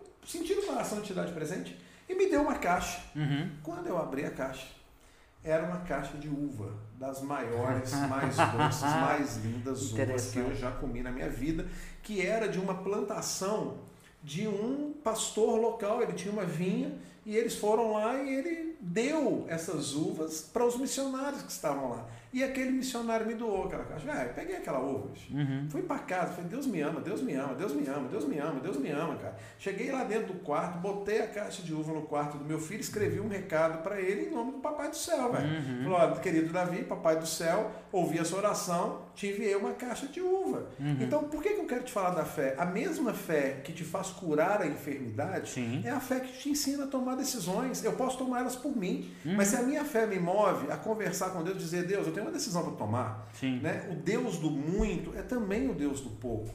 Sabe? Deus não é Deus só das coisas impossíveis, Ele é das coisas possíveis. Eu te confesso, eu não tomo decisão na minha vida sem consultar Deus, sem falar, Deus, qual que é? E aí você me pergunta, como é que Deus te responde? Seja a paz de Cristo o árbitro do vosso coração. Tudo que é de Deus traz paz, cara. Deus não traz confusão, Deus não traz medo. Uhum. É, eu quero, por exemplo, aqui dar o exemplo de Jó. Sim. Cara, o pessoal fala, Jó foi testado. Não, não foi Jó que foi testado, não. Foi Deus que foi testado. Porque veja o primeiro diálogo do capítulo 1 do livro de Jó. Hum. Então o diabo se apresenta diante de Deus e diz: Não, aí Deus fala para o diabo: Vistes lá o meu. De onde viestes? Ah, vim de rodear a terra. Vistes lá o meu servo Jó, homem bom e fiel e íntegro, não há outro como ele na face da terra. E o diabo falou para Deus assim: ele só te ama, e aí cai muito no que, o Marco disse. Uhum. É, ele, Deus, o, o, Deus, o Jó só te ama porque o Senhor cercou ele de todos os bens. É porque ele precisa você deu tudo para ele. É. Você é bom demais para ele. Deus falou com ele assim: vai lá e tira tudo, ele não vai me negar. Ou seja, quem é que estava sendo testado? Era Deus. Uhum. O diabo vai lá, tira tudo de Jó. E aí depois o diabo volta e Deus fala, e aí? Ele falou, na, olho por olho, né? É, tipo, como é que é? Toca na carne dele e vai negar tudo. Poupa-lhe apenas a vida. Uhum. Foi lá, tirou tudo do cara. E Jó declara, né? É, eu saí nu do ventre da minha mãe, vou, vou, né? vou uhum. do pó, e bendito seja o nome do Senhor. Uhum. Pois bem, cara, o cara passou o pior dos momentos sem ter culpa de nada mas ele teve um relacionamento com Deus. Sim. E depois de tudo que ele passou, cara, é, Deus pergunta um tanto de coisa para ele, eles têm um bom diálogo, é um livro lindo de ler. E Jó faz a seguinte exclamação: Antes, e aí cai exatamente no que o irmão disse: Antes eu te conhecia de ouvir falar, mas agora os meus olhos te veem. Uhum. Então é justamente isso. A gente está um tanto de gente na igreja que só conhece Deus de ouvir falar. E é aí que nasce essa péssima qualidade de cristão, porque são pessoas que não têm um relacionamento pessoal com Deus. Uhum. E aí, o cara que não conhece a Deus, ele está sujeito a qualquer engano, qualquer coisa que vendam para ele em nome de Deus, ele compra a ideia. Exato. E, e, e, é interessante você falar sobre isso, porque a gente fala da, da paciência de Jó, né? Aquela coisa toda. É, eu queria só fazer um complemento da, do assunto, que é essa questão do que a gente está falando de dar um não para uma criança. Ou às vezes a gente aprende mais errando, às vezes, do que acertando. Que foi aquilo que você falou, você foi acertando, acertando, acertando, chegou no escritório, pá, aquele local mais legal da cidade, bacana. E aí? Será que se você continuasse acertando ali, a queda não poderia ser maior, às vezes, com erro? Não é verdade. É, é bom se aprender acertando, é bom se aprender a ver o erro dos outros, mas às vezes a gente aprende mais, a gente absorve mais aquela. É, mas tem, diz que tem três, tem três tipos de gente, né? Tem o inteligente, que uhum. aprende com os próprios erros. Isso. Tem o sábio, que aprende com os erros dos outros. Mas tem o burro, que não aprende de jeito, jeito nenhum. nenhum né? então... Exatamente. E você falou, e estava comentando isso agora, me veio aqui na cabeça agora, só até para concluir que eu lembro de dois exemplos que eles estavam comentando, essas notícias rodaram na internet. Uma delas foi aquele ex-jogador de futebol, David Beckham, onde ele colocou um dos filhos dele para trabalhar numa cafeteria. O, teoricamente, o filho dele precisa trabalhar na cafeteria? Isso foi manchete, isso aí já tem mais tempo. Mas não precisa. Na ótica financeira, claro. Na não. ótica financeira, não. Mas teoricamente ele quer fazer o quê? Mostrar para o filho a questão do valor daquilo. É o famoso é, mar calmo não faz bom marinheiro, né? Aquela frasezinha, eu é. gosto muito dela. E, e, isso, na verdade, agora que eu vou relatar, é uma brincadeira de internet, né? Que o pessoal faz assim. Então, eu penso assim, coisas que o filho do Neymar nunca nem vai ouvir falar. Aí o pessoal ia comentando embaixo, Enem, é, que mais que eu posso andar de Fiat 147, essas coisas assim. É uma brincadeira? É, o Neymar pode fazer a criação dele que for. Ele pode fazer completamente diferente. Mas no primeiro momento, financeiramente, ele não precisa de aporte nenhum, porque tudo vai chegar para ele. Será que ele vai crescer uma pessoa boa? Será que ele vai forte. ser. Será que ele é boa? É, não, isso é forte, é melhor. Será que o, o mar calmo para ele vai fazer bem para ele? Que é a questão do saber não. Cara, eu sou muito grato pelos nãos que eu recebi quando era mais novo. Até porque tanto meu pai quanto minha mãe, eles sabiam como fazer. Meu pai falava muito quando a gente ia no supermercado. Eu, eu acho que o não é o fundamento. Sim. E sim é o crescimento. Ou seja, tem muita gente que está crescendo sem fundamento. Então chega um é... certo momento, cresceu tanto com sim, que ele não tem estrutura. A galera toma sim uhum. demais. Né? Aí na hora que ganha um não, não sabe. E tem outra coisa também, né? Que o Davi, meu filho, e a uhum. Carol não me ouçam. De vez em quando eu falo não só para testar o coração. Uhum. Só para testar, só para ver por onde está indo. Uhum. Esse, meu, meu filho sempre, pai, eu estou indo aqui conversar com fulano de tal, um amigo que mora ao lado, pessoa fantástica, não, não tem objeção. Uhum. Não, filho, tranquilo, vai lá. Filho, tranquilo, vai. Ele já pede saindo, porque ele sabe Sim. que sempre eu não me importo, porque sei onde ele está, sei Já virou um está, costume, né? Mas ele me pede, tem 17 anos, Sim. ele me pede. Sábado, pai, eu tô. Eu falei, não vai não. Ele até assustou, uhum. não, filho, não vai. Agora não. Uhum. Eu acho bonito isso. Pode uhum. até chiar, Sim. mas obedece. Uhum. uhum. Cara, voltou. Depois que ele voltou, filhão, pode ir lá. Porque isso é. Né? Cara, deixa eu falar, pai é Uhum. é pai, Sim. filho é filho, e é essa posição que tem que ter. Uhum. Uma vez eu ouvi um cara, achei fantástica a palestra dele, o cara teve um insight muito legal, porque ele começou o negócio assim: não me rebaixem, Uhum. me falando que eu tenho que ser amigo do meu filho. Eu sou pai. E pai tá muito acima de amigo. Cara, eu achei fantástico. Isso é verdade. Porque ele pergunta pro filho: "É, o seu amigo paga a sua conta? Eu sou seu pai, eu pago. Uhum. Se você adoecer, seu amigo perde a madruga- madrugada com você tomando conta de você, eu sou seu pai. Eu, eu- eu- então, na realidade, ele diz: Eu não quero nunca ser amigo do meu filho. Uhum. Bote amor nessas palavras. Antes de tudo, eu quero ser pai dele. Exato. Eu acho que é isso que o ser humano, dentro do conceito do religare, que religião é religare, Uhum. Sim. ou seja, a ponte e é Jesus, ele disse: Eu sou o caminho, a verdade, a vida, e ninguém vem ao Pai Exato. a não ser por mim, passa justamente pelo reconhecê-lo. É, quando os cristãos vão ministrar a ceia, tem um texto que eles dizem o seguinte, ó, o apóstolo Paulo, eu, eu- porque você você me pergunta, por que você fala tanto do apóstolo Paulo? Porque eu não sou judeu. Paulo Exato. foi o apóstolo levantado por Jesus para anunciar o evangelho aos gentios. Quem que é gentio? Qualquer pessoa que não é judeu. Se o cara não é judeu, Uhum. dentro da ótica judaica, ele é gentio. Né? Igual os bárbaros e os... é, é, aí tá, tá com você, né? O cara que não, não, era, não era cristão, não era bárbaro, não tem um negócio assim na história, né? Exato. É, então, os gentios. Aí, Os povos bárbaros, Os né? povos Os bárbaros, Visigodos, né? né? É. Você tá perguntando. é, e aí eu perdi onde é que eu estava no negócio dos gentios. Peraí, Paulo Fica à diz que... Rebobina, rebobina. E agora nem o irmão vai, vai me salvar. Ao, vi... Ao vivo é isso aí, acontece isso aí, É, a cabeça cansada, cara. Com certeza. É que você falou que você pega o exemplo, é que você pega o exemplo do Paulo, porque o Paulo não é, é Judeu. Isso. Ele é gente, ele vai falar para os gentios.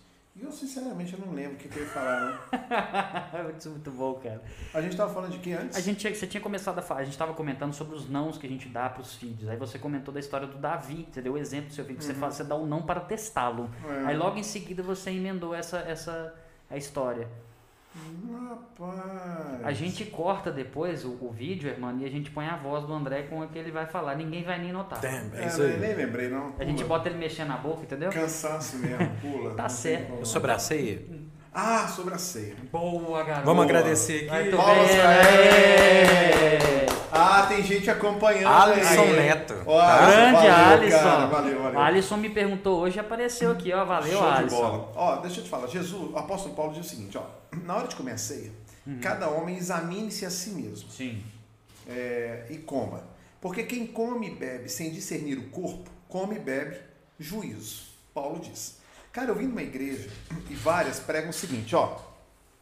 Na hora que você for tomar a ceia, você olha para você. Se você chegar à conclusão que você não tem pecado, que você está bem, você pode tomar a ceia. Uhum. Você sabe quando é que isso vai acontecer? Nunca. Quando é, Diego, que você vai chegar na hora de tomar uma ceia? Fala assim, eu mereço tomar ceia, eu estou apto a tomar ceia. Sim. Em mim mesmo eu sou bom para tomar ceia. Aí eu, eu não pequei, ou eu não errei. Como se a gente tivesse essa consciência plena. Uhum. Paulo não está falando isso. Quando ele fala, examine-se o homem a si mesmo depois coma, porque quem come e bebe indignamente, indigno eu sempre estarei. E é justamente o fato de eu reconhecer que eu sou indigno, que eu não mereço me assentar à mesa. Você sabe o que é isso aqui? Mesa significa altar da comunhão. Cara, a irmã é muito mais, né? A irmã é grandão e tal. Você, né? Não é tanto. A gente É. chama isso de bitelo, de gordo. É, não, aqui, É. nós estamos no mesmo nível. Arroba. Né? Ah, Ou isso. seja, a, a mesa ela coloca todo mundo Sim. no mesmo nível. Assentar-se à mesa do cordeiro, Uhum. é, a lei tentou fazer com que o homem, cumprindo uma série de regras, elevasse-se à condição de relacionamento com Deus. Sim. Frustrado.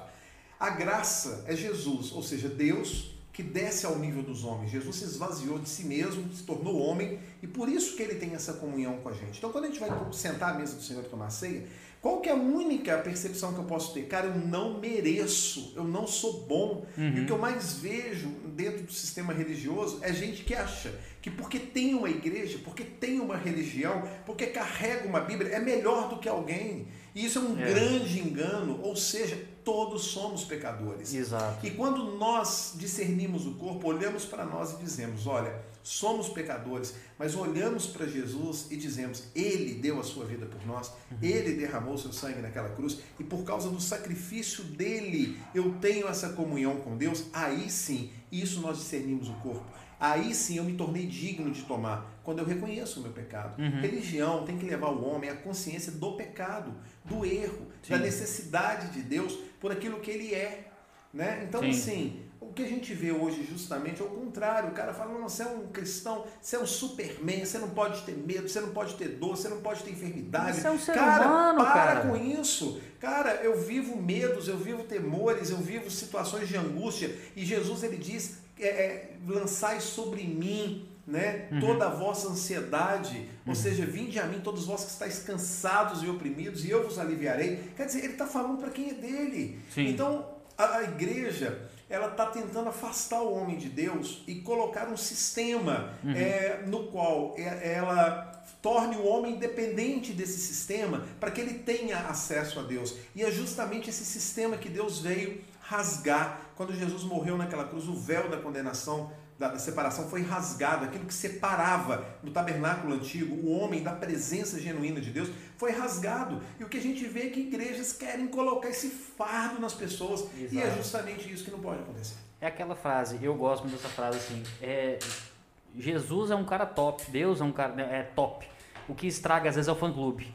É. Em resumo, é mais ou menos isso. Com todo vai respeito, aí, né? Vai por aí. Mas é mais ou menos. Não estou aqui até é, é, é, é, incentivando aos desigrejados. Ah, eu não quero ir em igreja nenhuma. Eu tive uhum. uma decepção. Filho, você vai ter uma, duas, três. Ah, Aonde se relacionar com pessoas, você vai se decepcionar. Relacionar, você vai ter decepções.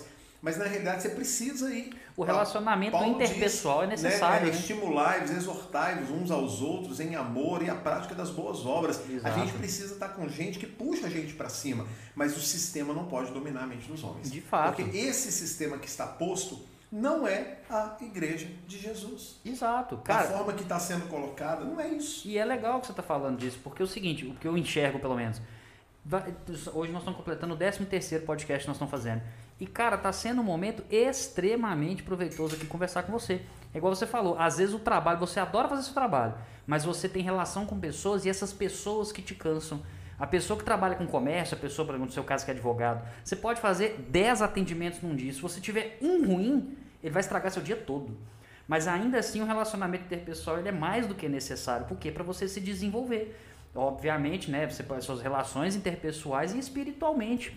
Poxa, aqui poderia estar sendo uma conversa horrível. Uhum. Não poderia? Sim. Porque isso se trata de uma relação de pessoas. Verdade. Mas ainda assim, você está cansado, dia corrido, aquela coisa toda, mas ainda assim você está disposto a trocar essa ideia com a gente. E isso é enriquecedor de vários pontos. E é muito interessante. E eu preciso muito escutar uma coisa de você. Justamente já que eu comentei do seu trabalho, me conta uma coisa, que isso para mim é quase que um paradoxo. Mas é obviamente que você sabe lidar com isso de alguma forma. Você, pastor, tenho certeza que você faz, é, é, no caso, você aconselha casais. Uhum. E você deve receber muita coisa em relação a isso. E você, advogado, você uhum. trabalha, você trabalha ou já trabalhou na área da família? É, é o pão nosso de cada dia. Eu detesto. Prefiro mil vezes defender um bandido do que atuar na vara de família. Cara, família é assim, uhum. a gente atende, você não tem como negar, Sim. mas é muito pesado. É isso que eu queria saber. Porque tô... o bandido sabe que ele está errado, a família todo mundo acha que está certo. Uhum. Você me fazer um inventário, por exemplo, alguma coisa assim. É bom, o bandido cara. ele só quer ter um, não, ter um negócio não, justo. Vai lá e me defenda, essa é minha última esperança. Me libera ou então não, diminui. Divórcio não, divórcio todo mundo tem razão, todo mundo está certo. E tudo mundo... que você fizer não vai ser suficiente, é, teoricamente. Difícil. Você vê as pessoas errando assim uhum. da forma. Cara, o que, que você vê? Obviamente, não, precisa, não, não, não tem que entrar em nomes, nada disso, até para não expor ninguém. Mas assim, casos que você já vivenciou em igreja, se o pessoal te liga de madrugada, André, preciso de uma ajuda. Ah, direto. Você arrancava, você tá saindo, você tá para outro lugar, você tem que sair de casa vazio. Já aconteceu Sim, alguma coisa direto, muito específica? Isso é direto. Cara, uma vez eu cheguei em casa, hoje eu estava falando sobre isso. Hum. Cheguei em casa, 18 horas, entrei. Eu achei que você ia me perguntar. É, hum. É, eu, como pastor, faço tantos casamentos Sim. e eu tenho uma grande decepção na vida. Eu tenho feito mais divórcios. Isso Sério me pesa mesmo? mais, mas é demais, cara. Assim, divórcio Tá dando, um, tá dando um por semana, cara. Trancou os dois dentro de casa, tá dando pau para quebrar, né? Então, assim, eu. Não, eu, eu já não. Eu conversei com minha mulher esse dia, ela é até gente boa. É, é. recentemente encontrou, é, deu para bater um papo deu, e tal. Foi legal conhecer Então, assim, infelizmente as pessoas estão adoecendo muito. Então, tem muita gente uhum. Mas uma vez eu cheguei em casa, como pastor, abri a porta da minha sala e em minha sala eu vejo a minha cozinha. Uhum. Quando eu entrei, minha esposa estava sentada na mesa com um casal. E eu não, não tinha marcado comigo, não tinha absolutamente nada. Certo. Eu falei, oh, gente, tudo bem, discreto que sou, já tomei o rumo Uhum, do corredor. é tipo, Falei, é, não- tem não é comigo, com né? isso. Aí, Patrícia, você sabe ela, é muito jeitosa, muito Com "Não, certeza. bem, eles vieram conversar com você. Bater um papo. É, eu falei, é, deixa eu lavar minha mão. Lavei minha mão, voltei, sentei na meu gente aí. Eu já pergunto, o que, que eu fiz? É, né? Qual que é, né? O que, que eu errei? No caso dele é o que, que eu vou ter que fazer. É, aí, cara, na hora que eu sentei, a mulher virou e falou assim: é, Pastor, a gente veio te falar que a gente está divorciando. Era um casal lá da igreja. Na lata, assim. Na lata. Eu levantei e falei: Gente, lamento, Deus abençoe vocês, eu vou tomar meu banho. Divorciado. Cara, a mulher olhou pra mim e falou: Não, pastor, peraí, a gente veio. Eu falei: Se vocês estão vindo me falar que vocês já tomaram a decisão suas, eu não tenho mais nada. Que que com eu vou- isso. que que eu vou se vocês fazer, vierem, pastor, eu tô vindo aqui, nós estamos com uma dificuldade e tal. E não, a gente quer te ouvir. Falei: Então a história é outra. Perfeito. Uhum. Qual que é o problema?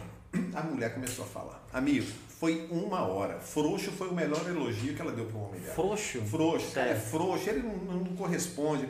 É, é, chega cobrador na minha casa, eu que tenho que atender. Eu trabalho em dois empregos, ele está desempregado, eu que pago as contas, eu que tenho que cuidar da menina, eu que tenho que fazer isso, e resistência do chuveiro. E eu falei, ela acabou de falar, ele cabisbaixo, cara, o cara tava morto. Sem reação. Eu olhei para ela e falei assim, a culpa é toda sua. Ah. Nó. Quando eu falei isso, ela, ah, você tá louco? Você não ouviu tudo que eu te falei? Eu falei, ouvi. Você está fazendo o papel dele, ele não tem papel nenhum para realizar nesse casamento seus. Mas como assim? Eu falei, cara, larga a mão, deixa ele ser o João no relacionamento. É porque na velho. verdade você falou que a culpa dela Se cortar não era assim, né? cortou. Se faltar o pão, faltou. Ele, e ele vai ter que enxergar Deixa eu anotar. isso. Nós estamos qual o tempo aí para anotar? porque Eu preciso mandar isso para algumas pessoas. Opa. Então, deixa ele ser o João no relacionamento. Você vai passar dificuldade, mas ele tem que ter um campo de atuação. Uhum. E eu te falo, tem muito casamento que está dando errado porque as pessoas não estão cumprindo os seus papéis. Uhum. Eu acho que o lance da pandemia é esse. Porque o que, que acontece? Tem, tem, tem uma conveniência no casamento que é o quê? Tem o que você espera da, da sua parceira, tem o que a parceira espera de você. Sim, E aí, com a pandemia, muda a rotina. E aí muda tudo. muda tudo. É, e de- uma- Exato, e de repente. né? Sim. É, tava conversando com minha esposa. Foi hoje a gente estava conversando a respeito disso. Porque isso que está acontecendo com os casais, que é o quê? Você tem um relacionamento lá de. Isso acontece com a maior parte dos casais. Você namora, e aí tem o que você espera de um relacionamento. O que, que você espera de um namoro? Aquele momento que você está com a namorada é o alívio, né? O, a- o momento de relaxamento. O momento, né? de- né? Você tem tudo isso, cara. É, é isso que você está esperando, não é é? uma percepção. Não é? É o momento que você está com a namorada. É. É, um momento de reflexão, de alívio. É, que, que você está fazendo como quiser. Não é? É o momento de prazer, é o momento que você está Sim. com uma pessoa que você gosta, É ver- é um geralmente né? fazendo coisas ótimas e talvez É um coisas seriado, que né? você nunca investiu em você para poder fazer. Você vai levar ela em lugares que talvez você nunca foi e as pessoas estão curtindo aquilo. novas e tal. Claro, Isso, maravilhoso. Isso. Aí tá. Tô grávida. Como é que vai ser? Ah, então nós vamos casar. Isso acontece demais. Com muitos casais tem que casar.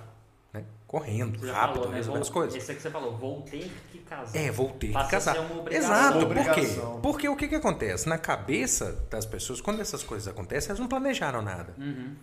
Assim, a gente sabe, se for parar, você parar para pensar, raciocinar, você sabe que é o caminho que você está buscando, vai chegar naquilo ali. Mas só que ah, muitas das vezes as pessoas não estão prontas. Por quê? Porque o relacionamento tem aquilo que eu estou falando, tem essas bases. A pessoa, qual é a recompensa desse namoro dos dois? Estarem fazendo coisas que eles gostem de fazer juntos e tal. Até então é isso, não tem compromisso nenhum. Aí entra para uma casa, divide conta, divide problema. Aí vem uma O gravidez. marido chega do serviço, a mulher tá usando aquela camiseta com a cara da Dilma Rousseff. Eu, né? Aí não tem casamento. É. Isso aí. Então é isso que as pessoas não entendem. Ainda Aí, que seja com a do Bolsonaro, já não ajuda. é, tenha filho, na hora que Político, você tiver cara, filho, político. aí as pessoas entendem, porque filho é aquele negócio. É independentemente do que você quer, independentemente da hora que você quer acordar, independentemente do momento que você do que, que você fala assim, é um momento de paz. Então assim, tem gente que demora mais de ano para poder ter direito a dormir uma noite inteira. Uhum. Isso é normal. Isso é normal. Só que as pessoas não são preparadas para isso. Aí muda tudo. É o lance da pandemia. Às vezes casais bem estruturados, com uma relação muito boa, com filhos e tal, tinham um planejamento de vida, Uhum. Cumprir ali as especificações. No horário tal, eu estou disponível. Ela sabe que eu tenho um futebol final de semana. Ela, ela faz a unha ou vai fazer alguma outra atividade, uma atividade física, alguma coisa no horário tal. Nós Você temos tem um horário tal para.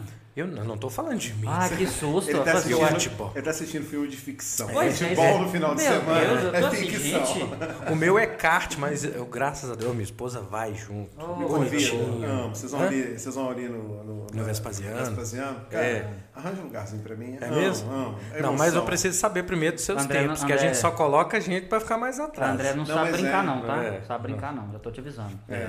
Você tá vendo isso aqui do meu dedo aqui? eu fico ali, eu fico ali, é terceiro, quarto, terceiro, quarto. Se chegar alguém para me tirar do pódio, eu já não, dá, quero. não, eu sou ruim. Aqui, mas deixa eu te contar um negócio. É, é, eu, eu queria chamar a atenção, e é, e é muito importante isso. Tem um texto bíblico que diz não removais, não removeis os marcos antigos. Cara, tem princípio que é princípio. Princípio não se muda, não se negocia. A modernização, a mundanização, os modelos que vêm sendo é, é, é, é, derramados sobre a sociedade, é, elas, elas é, em nome de uma pseudo-igualdade, né? Cara, é um sofisma. Porque na realidade eu nunca, eu, eu, eu- eu- eu- de toda a minha vida, eu não me lembro de uma época em que a mulher estivesse tão desvalorizada Uhum. como está sendo agora. Ou seja, cara, é, eu fico vendo relacionamentos.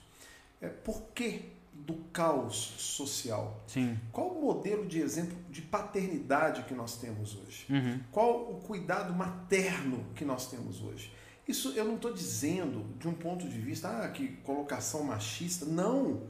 Isso na realidade é pedagógico. A criança ela precisa do cuidado materno nos primeiros anos da sua vida.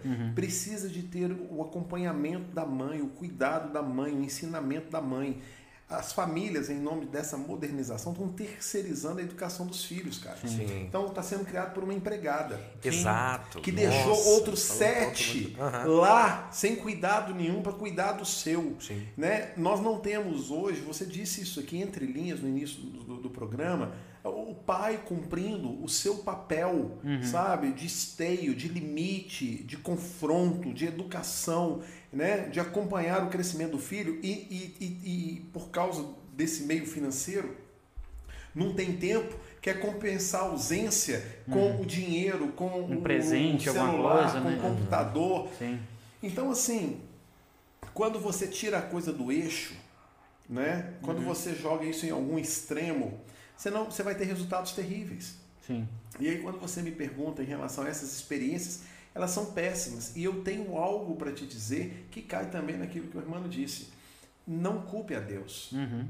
Na realidade, a frustração dos relacionamentos, da sociedade, é culpa exclusiva do homem, porque não tem, homem que eu digo, o ser humano, Uhum. Sim. não tem cumprido cada qual o seu papel. Pai não tem sido pai, mãe não tem sido mãe, e é por isso que filho não quer ser filho. Uhum.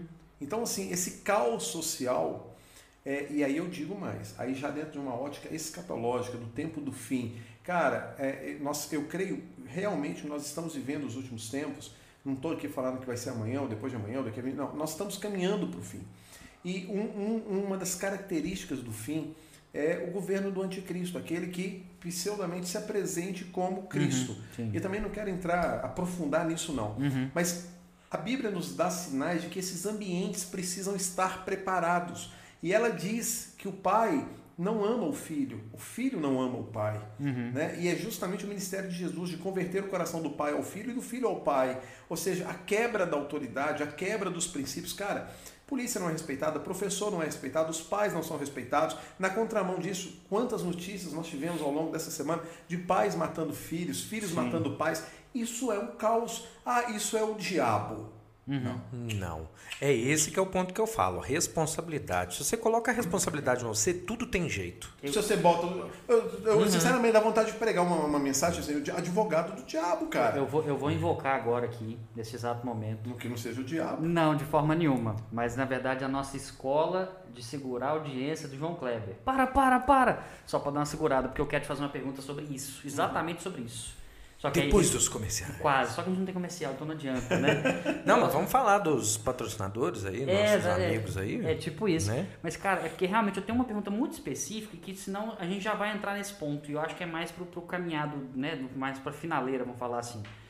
É, eu tenho uma pergunta para te fazer, desculpa quebrar quem está em casa assistindo, desculpa quebrar esse assunto eu já assisti de uma vez.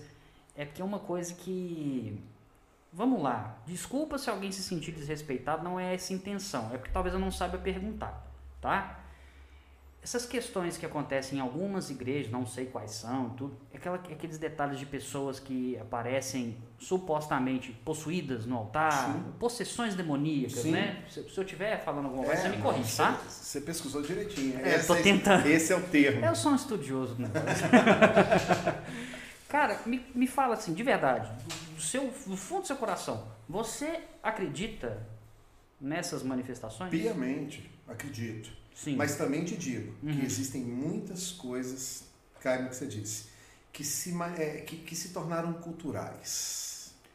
Porque eu fico olhando, bem, cara, o negócio veja, acontece veja dentro bem. da igreja, sabe? A pessoa fica esperando, olha, existe muita enfermidade mental. É, cara. Pra... Eu gosto de chamar de condicionamento. Uhum, Uma vez uhum. eu fui numa igreja cristã, cara botou a mão na cabeça do cara, ó, oh, tô sentindo que tem um espírito ruim na sua vida, que fizeram uma obra de macumbaria, de magia negra contra você, e você engoliu não sei o quê. Ô, eu já tava passando mal, falei, o demônio não tá nem não, tá nem mim. Você tá e falando você vai vomitar isso. Você dá uma e você vai tirar ali, isso. Né? Vê aí, a mulher vomitou um, aí o outro viu ela vomitando, vomitou também. Uhum. Cara, isso Você tá falando do placebo, a gente chegou Sabe? lá. Ah, eu vou te contar é. a história lá. Aí já então, assim, ótimo. existe existe. Deixa eu te contar uma experiência. Morei Sim. na França no ano de 97. Uhum. E aí eu quero ir até, até mais além. Uhum. É, o perigo de onde o diabo fez a casa.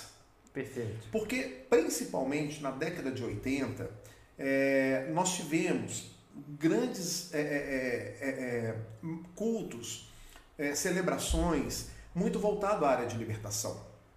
E eu, eu presenciei, e, e, e são situações muito nítidas, muito claras. Quando você está ali, você sabe que realmente é. Uhum. Pessoas endemoniadas, possessas. A, gente tá, a gente tem a opressão, a gente tem a possessão e a gente tem o engano. A possessão é quando realmente o espírito vem e se apossa do seu psique, da sua razão. Pessoa, cara, não sabe o que aconteceu. Isso se dá tanto no campo da possessão demoníaca quanto da manifestação espiritual por parte do batismo do Espírito Santo. Então você vê isso nas igrejas neopentecostais.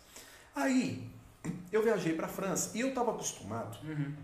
é, me deparar com situações demoníacas é, aqui, dentro dessa esfera cultural, do cara que, que contorce, que ginga e que fala com a voz grossa, Isso. essa coisa. Quando eu chego, eu me deparo, e tem um caso muito engraçado, é, eu fui para uma casa que havia muita opressão, muita possessão, é, e nós anunciamos o Evangelho de Jesus. Sim. E um processo de libertação foi se estabelecendo naquele lugar. Um dia, nós acordamos pela manhã. Naquela casa, era um francês casado com uma brasileira. O nome dele era Tonton Jacques. Uhum. O cara era um francês louro, careca, alto, dois metros de altura, uns 200 quilos. O cara era uma, era uma montanha, era uhum. um armário, cara. Sim. E de repente a mulher dele gritou: pelo amor de Deus, socorre, socorre, Tonton tá morrendo, Tonton tá morrendo. Quando nós entramos no quarto, Diego, eu te falo isso aqui, cara. Uhum pela vida dos meus filhos. Sim. Eu olhei na cama, o bicho tava levitando, cara, levitando, levitando. Ele não tinha contato com a cama. Literalmente, assim. Literalmente. Isso foi presenciado por mim e por duas outras pessoas aqui de Sete Lagoas. Uma, inclusive, muito conhecida. Uhum. Né? Não vou citar nome por uma então, questão de ética. Meu dinheiro também está gente... tá possuído. Está levitando. Né? Está indo embora só Só que ele é mais leve, ele, ele, ele, ele não fica só assim planando. Cara, né? e nós oramos. E, cara, a conexão do mundo espiritual é Sim. muito fantástica. Eu tenho um casal de conselheiros espirituais que é o Milton Ana Peters e a Ana Peters. Hoje eles moram em Portugal. Legal. O Milton estava em Sete Lagoas, tinha um cara, amigo dele na Bélgica, e o cara da Bélgica liga para o Milton, olha o que, que é o negócio. Hum. Milton, eu sonhei com três jovens que estavam morando na França. O cara nunca tinha me visto, velho. Uhum. E eles estavam passando problemas de manifestações espirituais. Sim. Diga a eles para repreender o espírito de Diana, que é a deusa dos Efésios. Sim. Aí o Milton consegue o nosso telefone, cara, é simultâneo nos liga e nos fala: olha, existe aí um espírito assim, assim, assado. Ele não atua é, no corpo, ele atua na mente, ele gera esse esse resultado. E nós fizemos aquele trabalho de libertação sobre a vida daquela pessoa. O cara uhum. voltou e tal. Ele virou para mim e falou: teve um japonês que teve aqui em casa, uhum. ele fez um trabalho aqui. E aí nós fomos notar, era tipo um chateauzinho, uma casa padrão é, estilo castelo, todas as portas davam, é, todos os cômodos tinham portas, janelas, uhum. vitrais uhum. que não eram janelas, eram portas, como se todo, como aqui fosse, né? Sim. Essa porta. É, todas abriam e davam para o pátio da casa. Eram dois espelhos, o trabalho, a magia que foi feita, eram dois espelhos colados verso de um com verso de outro. Entre a cola haviam nomes escritos que eram colados entre os espelhos. Uhum. Esses espelhos eram amarrados com pequenos cipós finos certo. e colocados em cada porta daquela casa. Sim. Como se aqueles espelhos refletissem o mal que vinha de fora. E aí aconteceu uma coisa muito bacana, que quando a gente né, testemunhou e tivemos conhecimento daquilo, a gente saiu cômodo por cômodo, quebrando é, os espelhos. Uhum. No processo mesmo, um trabalho de libertação. Sim. E fomos quebrando, quebrando, quebrando, quebrando. Aquela casa imensa, a gente caminhando, ia, você andava, cara. Você sentia a atmosfera espiritual, cabelinho arrepiando, aquele negócio. Aquele clima pesado, pesado né? e tal. Hum.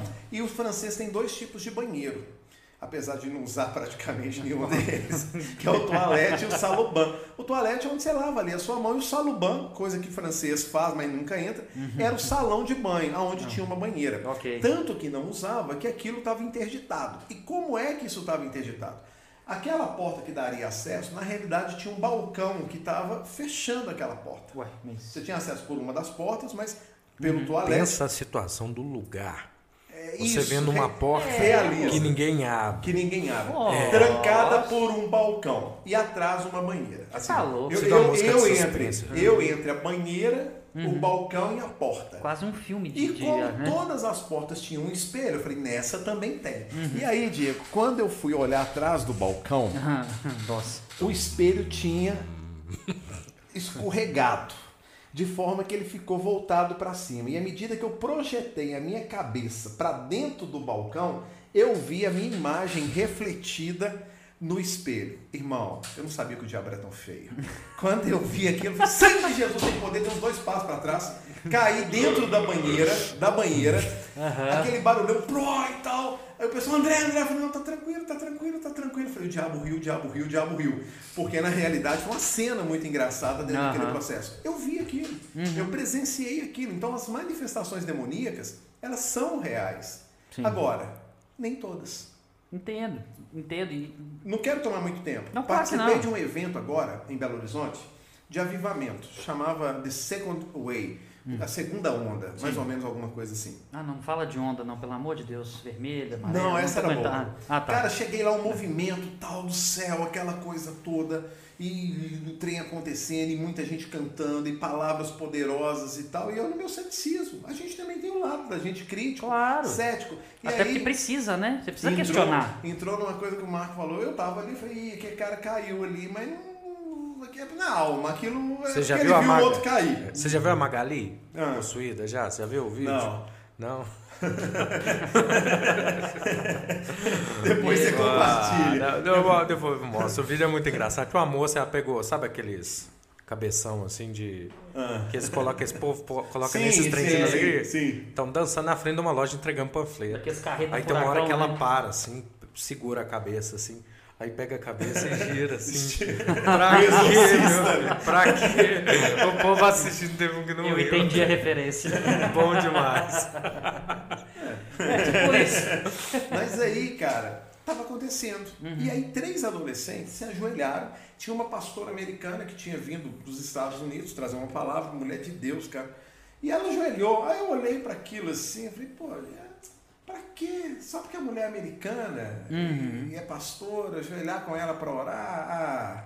Mas eles estavam tão perto de mim, estavam uhum. até encostando na minha perna, eu olhei para a e falei, eu de pé de joelho, vamos ajoelhar que eu vou orar também. É, cara, tá. ajoelhei, cara. Na hora que eu ajoelhei, ela me viu ajoelhar, ela botou a mão dela na minha. No, no, assim, eu ajoelhei assim, ela, ela ajoelhada também, uhum. ela botou a mão no dorso minha, das costas. Cara, quando ela encostou em mim, eu vou te falar o que, que eu senti, cara. Foi como se uma peça de trocentas toneladas, algo hum. assim, um poder e uma força sobrenatural veio sobre a minha vida. Prá! E eu caí assim, meio gordinho, uhum. mas todo, torcida assim, e eu queria mexer, meu corpo não mexia.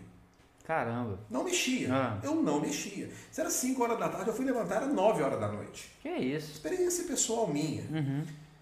Segunda coisa, eu sentia que o meu espírito estava conectado ao céu. Você sabe quando você recebe uma sobrecarga de Deus?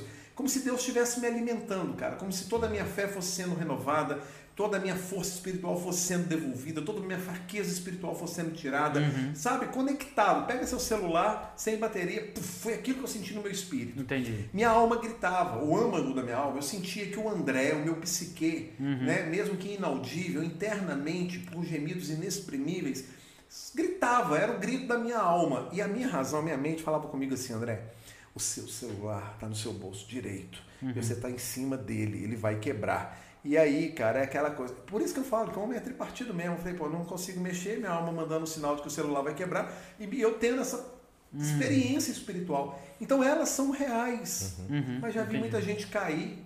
Sem- Ó, eu na hora É que que você falou caiu. caiu. na banheira assim, meu filho, já podia enfeitar com flor e arranjar uma tampa no formato. Já- já- já- Não era? Você, você não tá, mas são experiências. Sim. Não façam delas doutrina. Um cara foi no hospital Mário Pena, há muito tempo atrás, passou Sim. terra. Isso é referência. E, e é muito importante. Eu gosto muito de contar essa história. Sim. E ele foi de leito em leito dos doentes terminais. Uhum. E ele tinha uma oração poderosa em cura. E ele levou com ele um discípulo. Ele orou por todos os leitos daquele hospital. E aí, no outro final de semana, eles voltaram ao hospital. Não tinha mais ninguém no leito. Todos tinham morrido. O discípulo dele olhou para ele e disse: Pastor Terra, nós oramos para os caras, os caras tudo morreu. A primeira Terra, impressão que fica. Porque isso é um fracasso. O pastor Terra botou a mão no ombro dele e falou: Filho, saiba de uma única coisa: toda vez que você orar, você vai ter uma resposta. Uhum. Pode não ser a resposta que você quer. É. É até, Isso é fé. até porque Isso você é quer, fé, né? isso é senhorio. É. Porque é charlatanismo Uhum. achar que toda vez que você orar por um doente, Vai vir uma coisa boa. vai ter uma cura. Porra, ninguém morria. É esse é que é o ponto. É o problema onde a gente conversa sobre a questão da razão. Por ué. quê? Porque o ser humano é assim. Esse negócio da recompensa hoje está dessa forma justamente por isso, que as pessoas esperam na fé em que eles tenham o que eles querem, não o que é melhor para eles. Jesus diz: Tudo aquilo que pedires ao meu Pai em meu nome, crendo, recebereis. Mas receberão como? Segundo a vontade?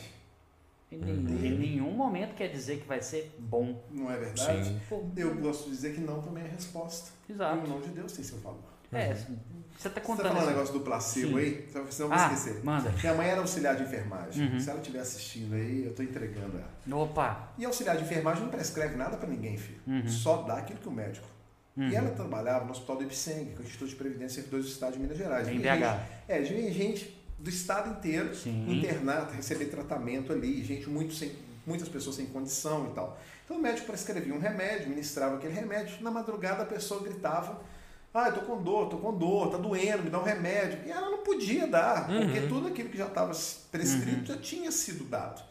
E cara, você tem que socorrer o paciente na necessidade dele. Exato. Minha mãe, então, pegava um copinho de água, botava duas, três gotinhas de Luftal, sabe, Uhum. esse antigás, essa coisa que É, né? É o chá Ma- de boto na é. escola. Mal não vai fazer. a perna jogando futebol. Vira- esse dava um chá de Tomar boto. o eno, né? Tomar o virava eno. para a mulher e falou: Olha, deixa eu te contar um negócio. Eu tenho um remédio, mas ele é muito forte. Talvez a senhora vai ter sono. Uhum. Eu vou te dar, a senhora não pode contar para ninguém. A senhora vai dormir, a senhora vai tomar e tal. E, cara, velho, tomava. Velho, a pessoa dormia a noite inteira. Caramba, Um cara. ano, dois É anos, impressionante, três anos, né, impressionante. Aí um dia, é, Claudina compareça ao corpo clínico e tal, chamaram ela lá para ir no.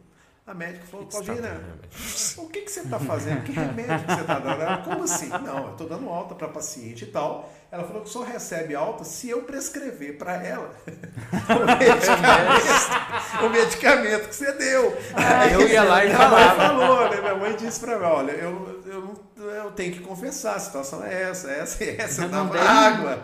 Mas aquele efeito, cara, era Uhum. fantástico na vida da pessoa. A pessoa cria realmente. É o aconchego que é dá o ali, né? Então, Cara, a mente humana é Sim, é fantástica. É. Ela a é fé, ela é né? verdadeira, ela gera efeitos, mente são, corpo são. Quem quiser dar uma olhada, tem uma série, acho que é no Netflix, eu não sei se ainda tá uhum. lá. É uma série que eles pegam 100 pessoas e fazem um monte de testes, assim, dos mais absurdos que se pode, que já se, já, já alguém já perguntou para um médico, um, um, um doutor de, de, de, qualquer tipo de ciência que envolva o ser humano. Uhum. E eles fazem esses testes. É, desde de, da ideia da tortura psicológica quanto o placebo, aí de choque, essas coisas. É divertido, é uhum. divertido. Eles pegam 100 pessoas e ficam, parece que ficam um mês inteiro fazendo tudo quanto é teste. Aí uma equipe faz, né, uma equipe, é, por exemplo, é, tinha, um, tinha, tem uns lá que é absurdo, assim eles queriam testar a, a, capacidade humana de concentração. Então, eles, uns eles ficaram perturbando durante uhum. é, umas quatro horas com sons irritantes, ou sons de bebê chorando, coisas do tipo. Ou de um cara mastigando pizza. É, né? e o outro lá, e o outro lá na vida boa, relaxado o tempo todo é, vindo com pessoas servindo eles e tal. Uhum. São, são testes interessantes, assim, para entender a mente humana. Por causa daquilo que a gente está falando. Existe muita a parte psicológica. Tem. As pessoas também têm essa coisa do. Tem a coisa do quero acreditar, tem a coisa do não quero acreditar. Uhum. Verdade. Né? Sim. E aí, como é que e você faz isso, um. E por isso que a Bíblia nos fala que é realmente por um desejo pessoal de querer. Sim. De ter fé. Uhum. Então, é, tem gente que é mais suscetível, tem outros que não. Então, assim, cara, eu, eu é, nunca que eu discuto é, com a pessoa sobre o crer. Uhum. Uhum. Ninguém é obrigado a crer. Uhum. Agora, a partir do momento que você crê, você precisa alinhar a sua vida com aquilo Sim. que você crê. Sim. O matemático Pascoal ele disse algo fantástico. Se eu acreditar em Deus e no final de tudo isso Deus existir, eu ganhei tudo. Uhum. Se eu acreditar em Deus e no final de tudo isso ele não existir, eu não perdi nada. O problema está em eu não acreditar em Deus e no final de tudo isso ele existir. Uhum. Então eu falo até por uma questão de consciência. O cara equacionou. É, é, a, a é, equacionou a fé. Então, assim, seja inteligente, cara. Busque conhecer Deus. E eu quero dizer, pastor, eu preciso, é, para conhecer Deus, me submeter. Não, você precisa ter um relacionamento com Ele. Uhum. Então, muitas vezes, acabou tudo isso aqui, é, a irmã entra aqui e fala, Deus, nunca te vi, uhum. nunca te ouvi, ouvi algumas experiências diferentes que outra pessoa teve, e eu quero ter isso. Uhum. Tudo aquilo que a gente deseja, busca, você vai encontrar, e ele uhum. talvez se manifeste para você de uma maneira completamente diferente daquela que ela se manifestou para mim. Tem um filme que eu gosto demais, tem uma classe da igreja evangélica que detesta, uhum. mas eu acho sensacional, eu acho que ele é divino, que é o Acabana. Uhum, não sei se vocês sim, viram esse já, filme. Já Cara, vi. o filme é fantástico e Deus aparece uhum. como uma mulher como mãe. E tem toda uma história, porque o cara tinha problemas de relacionamento com o pai. E a figura de Deus, se mostrasse para ele, eu não sou sua mãe, eu sou seu pai, talvez ele tivesse uma rejeição a Deus. Uhum. Então depois Deus aparece como homem. Uhum. E não existe maldade nenhuma, não tem sacanagem, tem nada subliminar. É o amor de Deus, a multiforme graça e sabedoria de Deus em se manifestar ao homem. Uhum. E é muito fantástico, cara, porque eles tratam a figura de Jesus, do Espírito Santo e de Deus Pai, porque para mim os três são Deus, uhum. Deus Pai, Deus Filho, Deus Espírito Santo, de uma forma muito linda, Sim. sabe? E é uma experiência pessoal, no caso dele, pela dor da perda da filha, pelo, pela vingança, pelo ódio, pela raiva. E depois você percebe que o filme ele sofre um acidente e nunca ele tinha estado em nenhum daqueles lugares, ou seja, ele não chegou a ir a cabana. Ou seja, a gente acha que só vai encontrar Deus se a gente chegar em tal lugar. Pelo contrário, cara, Deus te pega no meio do caminho, não é a gente que encontra Deus. Uhum, é exato. Deus que encontra a gente. Uhum. E é interessante o, essa questão do, do, que eu te perguntei sobre possessão demoníaca e tal, essas, essas aparições, porque assim, eu tento ser cético até certo ponto, mas eu não falo que eu não acredito, muito pelo contrário. Eu acho que eu sou pequeno demais diante de várias situações para poder falar assim, isso existe, isso não existe. Tem coisas que eu preciso ver, precisa acontecer comigo. E há muitos anos atrás, eu não vou me recordar quantos anos que eu tinha nessa época, eu tive um pesadelo que até hoje eu não, eu não vivi algo igual. E, e foi até por isso que eu queria te perguntar, que eu te perguntei isso. Porque. Mesmo depois do casamento. Mesmo depois do casamento. Porque depois do casamento foram só sonhos, né? Então. Olha como é, que eu rolei a bola. Deixa eu falar. O matador. O matador não. Não, não, não, não perde Não, de forma nenhuma. Então. Pô, não tem uma live que não tem um elogio. Claro! Sei, esse casamento é, é maravilhoso, eu acho legal. Esse cara é um doce. Tá de contra aqui. Ou esse cara é um doce ou ele apanha em casa. É Só tem essas duas opções. Gente, minha esposa. Você tem que ver o olhar dela. Você cara, viu? O negócio. Eu nem olho. Mas o. Porque, cara, quando eu, eu fui deitar, eu devia ser talvez adolescente, enfim. Eu fui deitar no meu quarto, eu, eu tinha a visão do teto do meu quarto, umas estantes assim direitinho. Eu fechei os olhos e, e, e eu comecei a escutar umas, umas risadinhas, algo assim. Coisa baixinha, uma risadinha meio fina, tipo aquelas risadinhas de palhaço, tipo de coisa assim que a gente Tem fala, né? hiena no jogo do bicho? Pode ser, né? Pode Deixa ser. eu anotar aqui. Isso, por favor. Não te saiu isso, né, cara?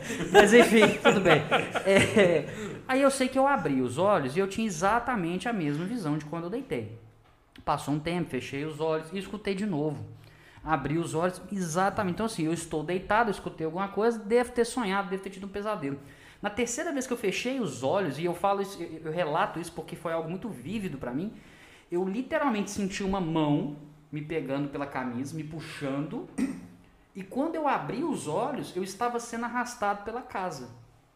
Eu literalmente eu conseguia ver, porque nessa época eu morava em Belo Horizonte ainda, então eu conseguia ver meu corpo saindo do quarto, assim, eu via o trajeto, algo me arrastando pelo corredor e me levando até a cozinha de casa. Eu não me recordo depois disso, porque assim, em todo momento eu ficava fechando o olho, abrindo, isso é um sonho, isso é um pesadelo, e de repente eu acordo na minha cama.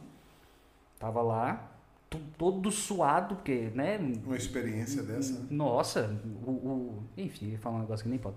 É, né, pois é. Mas, cara, foi um negócio tão surreal. E tem uma, uma pessoa, uma conhecida minha, que quando eu conto essa história, ela fala: Você sobreviveu a um encontro com o diabo. Uhum. Ela fala exatamente isso. E assim, a ideia. Eu, eu não sei se a ideia dela, quando ela fala isso, porque eu não me senti tão assustado assim a princípio. Mas a ideia de, de tipo assim, ah, você sobreviveu. Cara, é um negócio meio forte. E é por isso que eu te perguntei, porque às vezes eu vejo isso, esses detalhes da igreja que o pessoal faz, ah, possessão ali no alto, não, não sei o que, a pessoa tá lá falando que oh. veio trazer destruição, colocar a pessoa na droga. O diabo né? veio para matar, roubar, destruir. Uhum. O diabo é real eu te falo, é, é, seria um absurdo você acreditar em Deus sem crer no diabo. Hum. Seria um absurdo você acreditar que Jesus, sendo Deus, se esvaziou de si mesmo, nasceu de uma virgem, se tornou um homem, completamente homem, 100% homem, é, morreu numa cruz para te salvar. Salvar de quê?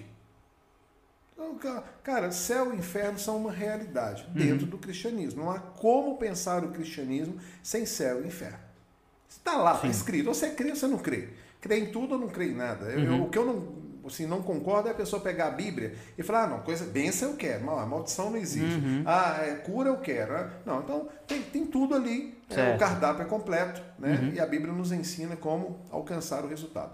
Agora, a crítica que eu faço Sim. é que quando nós nos reunimos numa igreja, cara, a gente se reúne para adorar a Deus, cara. Uhum. Sabe? Para manifestar nossa gratidão com cânticos, é por com isso adoração, que eu falo. Para receber de Deus uma palavra. Pô, velho, dá um holofote pro diabo, cara. Entendeu? Assim, cara, o diabo não tem vez. Existem demoniados? Existem. É, acontece? Acontece. Tem gente que, infelizmente, e a Bíblia fala que maldição sem causa não encontra pouso. O diabo não age fora da legalidade. Ele só é. age na vida de quem dá legalidade para ele agir. Com todo respeito, né? com tanto lugar para manifestar, vai manifestar não, ali. Tudo bem. Mas eu falo assim, você entendeu é, o que eu, eu quero dizer? Eu entendo, mas é. eu digo que a igreja ela é um hospital. Sim. O que não acontece é você ficar botando tá o leito do enfermo no hall de entrada é do hospital. Eu, é, eu acho que o trabalho isso, de libertação, cara, isso. é, o trabalho de libertação traduziu legal. Ele é real, mas ele não deve ser o foco. O diabo não pode ocupar num culto aquele lugar que é destinado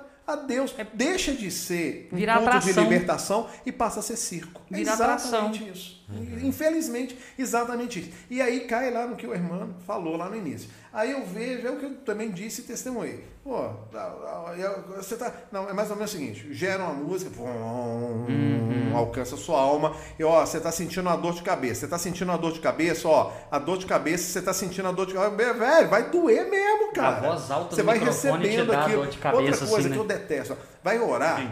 Cara, conversa com Deus do jeito que você conversa com todo mundo. Sim. Ó oh, poderoso Deus. Como se você mudasse a sua voz, te desse uma capa de santidade, cara. Cara, uma vez, deixa eu te contar, fomos pescar um grupo de pastores, uns 70 pastores. Que isso? Levamos lá na Fazenda Pacu. Pastor sofre demais, né? Aí eu falei, ó, oh, galera, vamos fazer uma segunda-feira só do pastor. Uhum. Aí cada um deu a sua contribuição, fomos lá, contratamos uns petiscos e botamos um povo para pescar. O pastor tem que aprender a pescar, igual Jesus ensinava os discípulos a pescar. Perfeito, perfeito. Aí, cara, tinha um pastorzão lá, alto, moreno, negro, forte, dois de altura. Eu falei, pô, e eu nunca tinha visto o cara, né? Uhum. É, aí eu falei assim, pastor, é, por gentileza, o senhor aí com toda essa força, é, com todo esse vigor, com essa voz grave que o senhor tem, poderosa, faz uma oração para nós aí. Aí o pastor, Senhor Deus, em nome de Jesus Cristo. tipo cara, Anderson Silva. Anderson eu vou Silva. acabar com você. É expectativa total, é, total. Né? Mas porque tem isso, cara. As pessoas vestem um personagem para falar com Deus. Uhum. Cara, a oração mais. Você fala, André, qual foi a oração que mudou sua vida? Hum. Eu podia ter morrido fulminado mas foi essa a oração. Hum. Eu estava na casa de Patrícia, eu estava passando dificuldades na época, foi justamente essa, esse momento que eu contei. Uhum. Engraçado, é, é, na dor a gente tem mais manifestações, a gente está mais susceptível uhum. às manifestações é de o Deus, não, das é o, crises. É, é, o aprender com o erro, né? Então estava acontecendo um tanto de coisa e eu falei com Patrícia, amor, vamos embora para sua terra, Sete Lagoas é o problema. E eu já estava até olhando casa lá, queria vender a da minha aqui, que estava o financiamento, com o restante eu comprava uma casa, talvez mais simples lá. Uhum. E numa tarde, eu saí para pescar com o Davi. Certo. Lá no meu, meu sogro, ele é caseiro uhum. de um sítio muito grande que pertence a uma igreja chamada Vila Mariana, uma igreja presbiteriana. Certo. Coisa de primeiríssima. E no fundo desse sítio tem um açude, um local de pescaria maravilhoso. Aí eu juntei meu material. Quando eu fui sair, o Davi falou: Pai, tá chovendo. Eu falei: Como, filho? O céu tá azul, não tem uma nuvem, mas estava chovendo. Uhum. Na noite anterior tinha tido uma chuva muito forte, tinha queimado o telefone, o raio caiu correu na parte elétrica da casa, em um, em um dos imóveis desse terreno, e o telefone que ficava na parede foi projetado para fora, tamanho impacto do raio, uhum. queimou toda a comunicação. E tinha um outro telefone que era ligado com esse, que estava na casa do caseiro, que também tinha casado, tinha queimado, na casa do gerente do sítio, do coordenador do sítio. E quando eu fiquei ali debaixo do telhado, chovendo, sem nuvem, eu falei, gente, é coisa de paulista mesmo. Chover sem nuvem é um negócio assim, céu azul e a água caindo. água caindo. Eu ouvi o telefone tocar. E aí, cara, eu falei com a minha sogra, a terceira pessoa do paraíso, né? Eu falei, ô, Tereza, vocês estão aí pensando, terceira pessoa do paraíso, Adão, Eva e a serpente, né? aí eu falei, o telefone tá tocando. Ela falou, ah, André, você tá de gozação. Eu falei, não, escuta. E tava tocando. Uhum. Ela desceu. Quando ela desceu, gastou uns um minuto. Ela falou, André, é pra você. Eu falei, ah, agora é ela que tá me tirando, né? Cheguei lá, um amigo meu falou, cara, desculpa te amolar aí. Entraram na sua casa, roubaram suas coisas, uhum. né?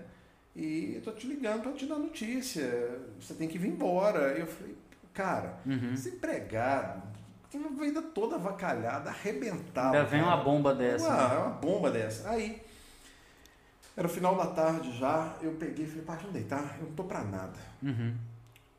Meus meninos pequenininhos, no mesmo quarto, né? É, deitamos na cama.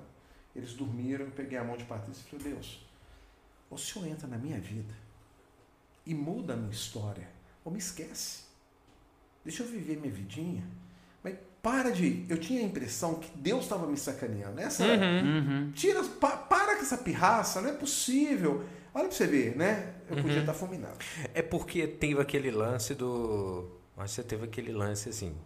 Pô, tem uma receita, eu tô seguindo a receita, não tem cabimento, não Cara, dá tá um bolo no errado, final. né? Tá tudo É. errado. Uhum. Cara, fui dormir, peguei no sono. Saí no outro dia para abastecer o carro, pra gente vir embora. Meu sogro pagando minha gasolina, o carro que eu tava era emprestado de um amigo. Pô, velho, é. Uhum, uhum. eu, eu, eu, na hora de ir embora, meu sogro falou: filho, onde come três, come quatro, vem embora pra cá. Cara, é, só pra você ter noção. Uhum. Só que na hora que a gente foi abastecer, a gente tava voltando Aí, aí, você pega uma estrada de chão, assim, você vê o sítio assim de longe, aí você consegue ter uma vista da casa do meu sogro. Sim. Lá no sítio, lá longe, tinha um carro branco parado, em frente ao sítio. Aí eu falei, disse eu, de quem que é aquele carro? Sítio? Cultura, não é uhum, qualquer pessoa que chega em qualquer lugar, em qualquer momento. Sim. As coisas. Não é, deve ser alguma amiga de Patrícia. Eu falei, não, todas já vieram e nenhuma tem um carro igual a esse, cara. Pô, Diego, tô te falando isso aqui diante de Deus, cara. Sim, preciso. Sim. Quando nós entramos, cara, e chegamos na sala, tinha um pastor dentro da sala. É, estava numa cidade que ninguém me conhecia. Uhum. A oração que eu tinha feito para Deus, eu fiz eu e ele e a Patrícia dentro do meu quarto, lá, uhum. à noite. O cara olhou para mim e falou assim: Eu estava na minha casa ontem, em tal horário, Deus me trouxe uma palavra ao coração e mandou te dizer ela. Ele está entrando na sua vida para mudar a sua história. Cara, o céu não ficou cor-de-rosa, uhum. não ouvi barulho de trovão. Sim. A, no mundo natural, nada aconteceu. Nada mas eu recebi uma palavra de Deus. Uhum. Diego, deixa eu te contar uma coisa. Sim. Assim, foram umas sucessões, sucessões de acontecimentos diários naquele, naquela semana que eu cheguei aqui. Ó, passei em Jacutinga, onde eu participei de um culto. É, uma das coisas que haviam roubado na minha casa, na época, de um negócio chamado DVD. Não sei uhum. quem está ouvindo hoje, né? o trem vai mudando. Você fala DVD com meu menino, hoje talvez não saiba. É, que, eles nunca assistiam televisão. Sim. Então a gente botava um DVD dos Milinguido, filmes que, que estimulavam a fé, a obediência Isso. e tal. E ele falou, papai, como é que eu vou assistir o DVD? Uhum. Eles tinham roubado o DVD. Cara, quando eu passei naquela igreja, eu uhum. ali ministrei, fui acolhido pelo apóstolo Hélio, no outro dia a gente almoçou com ele, e eu vim embora do dia 31 para o dia 1 Eu vim embora no dia 1 Na hora que eu estava saindo, o apóstolo Hélio me deu 200 reais de oferta. André, toma aqui 200 reais de oferta. Uhum. Ah, cara, eu peguei aquele dinheiro e coloquei. Eu falei, cara, só tinha um pensamento: eu vou comprar um DVD, eu vou comprar um DVD, uhum. eu vou comprar um DVD. Sim. Vim embora porque eu queria suprir a necessidade do meu filho, Sim. precisando de tantas outras coisas. Quando eu fui comprar o DVD, o DVD era 237, eu só tinha 200 e só tinha 200. O vendedor virou para mim e falou assim: André, volta amanhã que vai entrar na promoção o DVD. Uhum. Era um DVD que tinha um sistema chamado DVX. Eu nem sei para que, uhum. que servia, não, mas falaram que era o melhor. Eu falei, ah, vou comprar isso. Ah, faz todo Fazia sentido. uma leitura e tal. É. Cara, no outro dia, o DVD entrou em 199. Caramba. Pô, velho, é muita coincidência pra ser coincidência. Uhum, entendi, Ou seja, Deus me deu DVD, DVD sobre um real para chupar um picolé para comemorar a vitória. Fui embora e levei o DVD para casa. Cheguei em casa recebi uma correspondência Sim. da Prefeitura Municipal de Sete Lagoas. Tinha feito um concurso quatro anos antes. Último dia de validade do concurso. Eu, desempregado, a carta chegando para que eu tomasse posse no concurso que eu tinha feito quatro anos atrás, onde eu estou até hoje, 20 anos na prefeitura. É, meu sogro, uhum. aí os religiosos de plantão vão escandalizar, tinha feito uma aposta na quina, lá em Tietê. Na hora que eu saí, ele me deu o bilhete. Deu um terno. Cento e poucos reais na quarta-feira. Cara, dá pra assim. Dá para você ter noção, uhum. até um prêmiozinho merreca da loteria saiu. Uhum. Uma empresa que eu tinha prestado um serviço é, de divulgação da Assembleia Legislativa, o cara ficou de me dar uma comissão, dinheiro, né? Pela, uhum. pela propaganda, ele tinha me dado 200 e falou, não, eu combinei com você 200. Eu falei, não, mas foram duas, era 200 cada. Não, não vou te pagar, não vou te pagar. Largou para lá. É um radialista bacana, muito meu amigo. Uhum. Aí um, me ligou na quinta-feira, falou, André, é, passa aqui. Eu senti no coração de acertar isso com você. Você entende? Uhum, Ou seja, uhum. cara, uma oração da mais absurda e, e irreverente mas uhum. sincera Sim. diante de Deus, mudou o quadro da minha vida. Eu provei uma semana de milagres, pequenas coisas. Uhum. Então, assim, eu quero estimular. Claro. Ore, converse, fale com Deus, seja sincero, uhum. sabe? Não vista uma capa de religiosidade. Não é porque você vai numa igreja, ou porque você anda com uma Bíblia na sua mão, ou porque você tem um cargo, um título. Cara, nada disso importa para Deus. O que importa para Deus é sinceridade. Quantas vezes meu menino fez uma coisa errada? Uhum. E aí eu chegava, filho, ele falou, pai, eu errei. Ô, cara, essa confissão de falar assim, eu errei, eu desobedeci uhum. mesmo, ela tira do seu coração a ira, ela tira do é. seu coração o desejo. Aí você fala, pô, filho, faz isso. Mas quando você está diante do seu filho, você sabe que foi ele que fez. Uhum. Aí você fala, filho, e aí? Não, pai, não fui eu não. Você, você bate, você dá uma correção, um tapa na bunda. Uhum. Não é nem pelo erro que cometeu, mas pela mentira que está falando. Uhum, exato. E infelizmente a religião está enganando muita gente, está ensinando muita gente a tentar enganar Deus.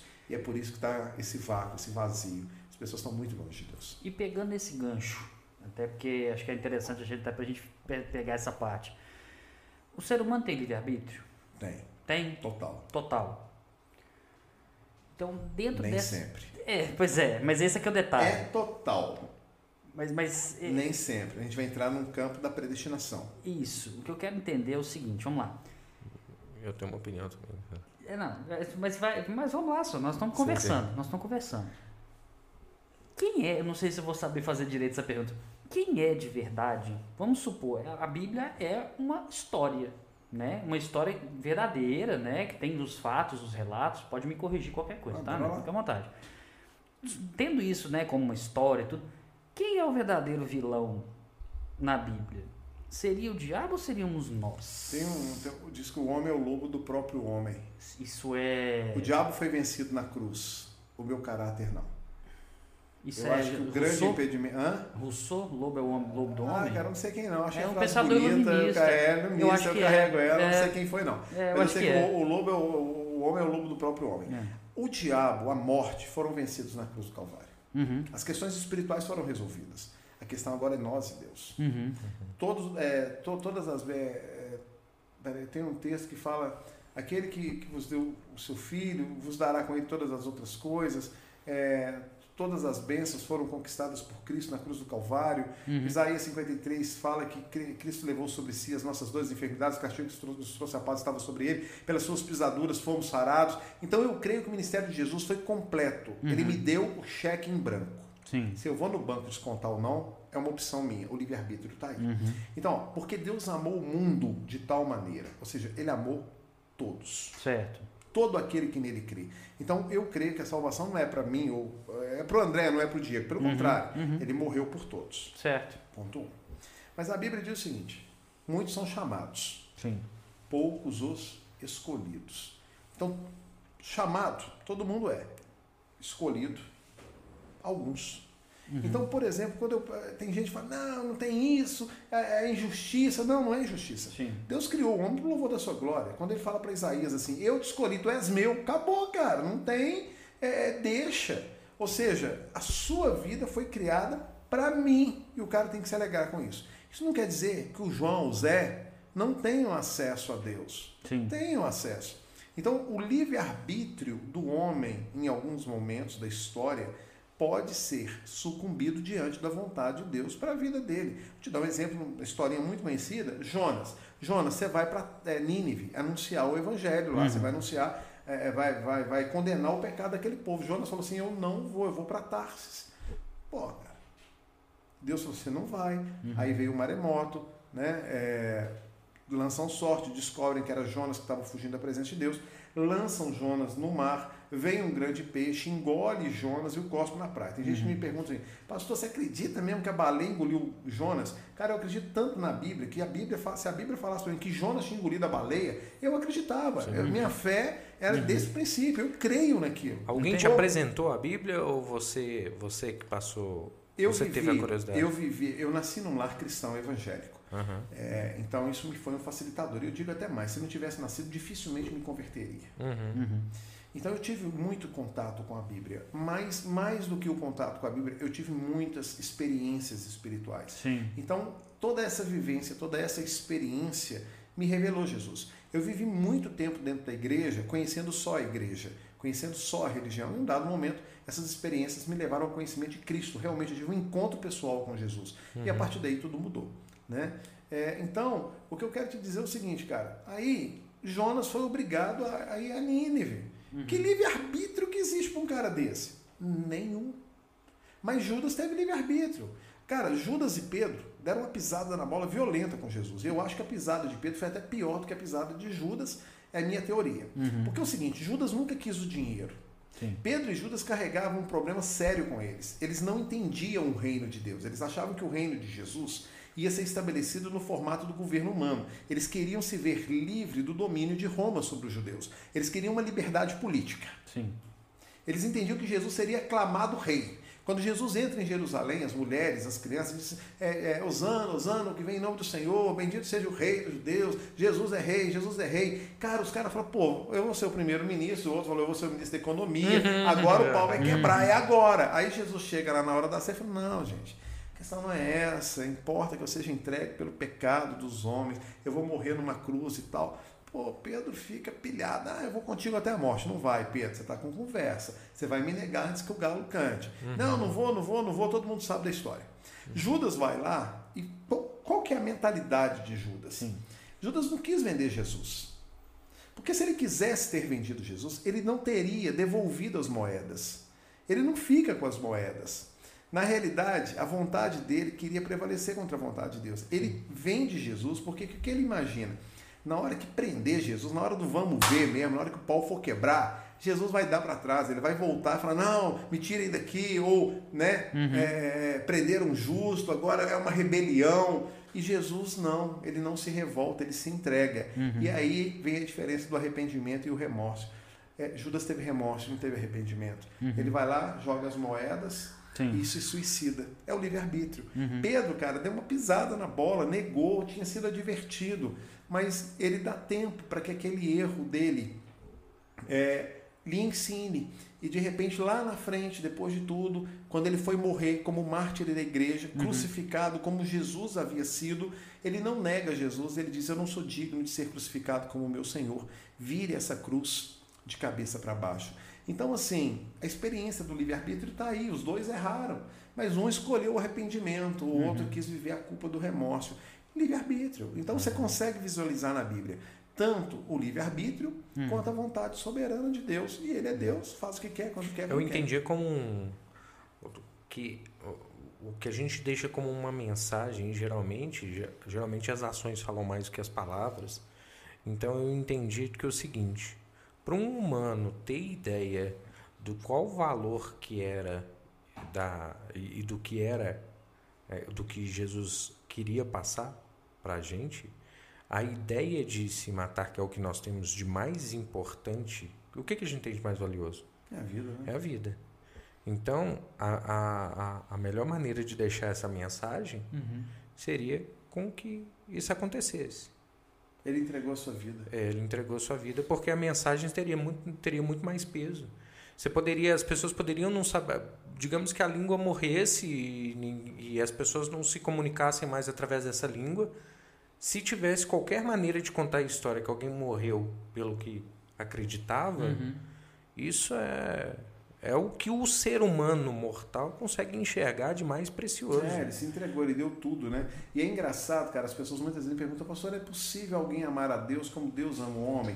Aí eu respondo que sim, a pessoa fica assim, cara, como? Não tem jeito? Tem. Qual foi a maior prova de amor de Deus pelo homem? Não foi dar o seu filho Jesus para que ele morresse na cruz do Calvário? Foi o mesmo sacrifício que Deus pediu para Abraão, quando Abraão, já velho, com 120 anos, gera Isaac, aos 132 anos, Isaac com 12, Deus fala, uhum. entrega Isaac. E Abraão falou, se é o que o senhor quer, uhum. toma, eu vou sacrificá-lo. E ele vai até o último momento e Deus falou, pode parar, agora eu sei que você me ama mais do que você ama a sua bênção. Uhum. Ou seja, você Sim. ama o abençoador mais do que a própria bênção. Sim. E ali eu acho que Deus decide entregar Jesus de uma forma muito clara, que ele falou, olha, no monte do Senhor haverá provisão, eis aí o cordeiro, né, para que seja imolado. Então, esse derramamento de sangue de Jesus foi o preço, a vida. E é uma coisa muito gostosa que eu gosto de falar, ele não morreu, uhum. ele se entregou. Porque a morte não teve efeito sobre ele. Ele Sim. deu a sua vida. É diferente, uhum. não foi tirado dele. Uhum. Ele se deu, ele se doou. Ele, entre... ele falou: Pai, nas tuas mãos eu entrego o meu espírito. Essa é a verdadeira oferta. Ele não foi para a cruz com pirraça, com choro, com dor, é, lamentando o fato de estar na cruz. Ele foi para a cruz como entrega, porque te ama, te ama, Sim. me ama. E é bom dizer, nenhum de nós merece esse amor de forma tão incondicional. Mas ele nos ama. Interessante, interessante. Para fechar essa parte do assunto, e Adão e Eva? Tinha livre-arbítrio ali? Tiveram. Porque é, é, é, esse... Tiveram. Agora, esses dias eu tive pensando um negócio. Uhum. Eu não. É, as pessoas ah, porque Adão e Eva deram errado. Aí Jesus veio. Se eu pensasse a história dessa maneira. Causa e consequência? É, talvez, como mas... causa e consequência. Ah. Tipo assim, ó, Deus ele criou Adão e Eva, e por que Adão e Eva pecaram? Eu obrigatoriamente tenho que enviar o meu filho para morrer no lugar do ser humano. Pelo, o pecado entrou no homem pelo Adão e agora vai sair por Jesus. Uhum. Eu não creio dessa maneira. Se eu prego um Deus que é perfeito, se eu prego um Deus que é poderoso, que é conhecedor, onipresente, onisciente, onipotente, eu não posso pensar que a criação que esse Deus fez deu errado. Sim. Eu posso não conseguir te explicar o porquê. Mas eu tenho absoluta certeza de uma coisa, isso está na Bíblia. Desde a fundação de todas as coisas, ou melhor, todas elas foram feitas em Cristo. Uhum. E desde que tudo foi criado, ou antes que tudo fosse criado, o plano de salvação de Deus para o homem já era Jesus. Uhum. Então eu creio abertamente que não por uma interferência de Deus, uhum. mas por uma permissão. Deus já sabia, cara, que a mulher no supermercado ia na maçã. Entende? É, já sabia. É porque eu falo assim. Mas não mandou fazer, nem obrigou a fazer. Uhum.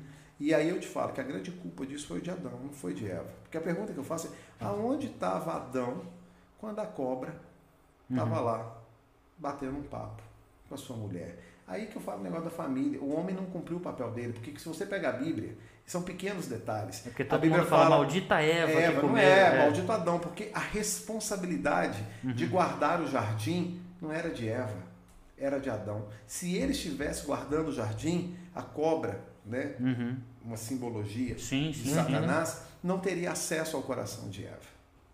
Entendi. E você já parou para pensar por que, que o diabo usou a cobra, não usou o macaco, o rinoceronte? Já parou? A princípio, não. Cara, é muita semelhança. Primeira coisa, a cobra sempre devora as presas pela cabeça. Uhum.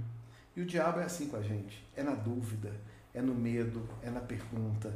É quando ele gera em você a incerteza. Ele, te, ele gerou incertezas em Eva, dizendo: será que foi isso mesmo que Deus falou? Será que você não vai ser igual a ele? Colocou em xeque a voz de Deus. O caminho da serpente é tortuoso, assim como o caminho do diabo é uhum. tortuoso. É, o caminho de Deus ele é reto.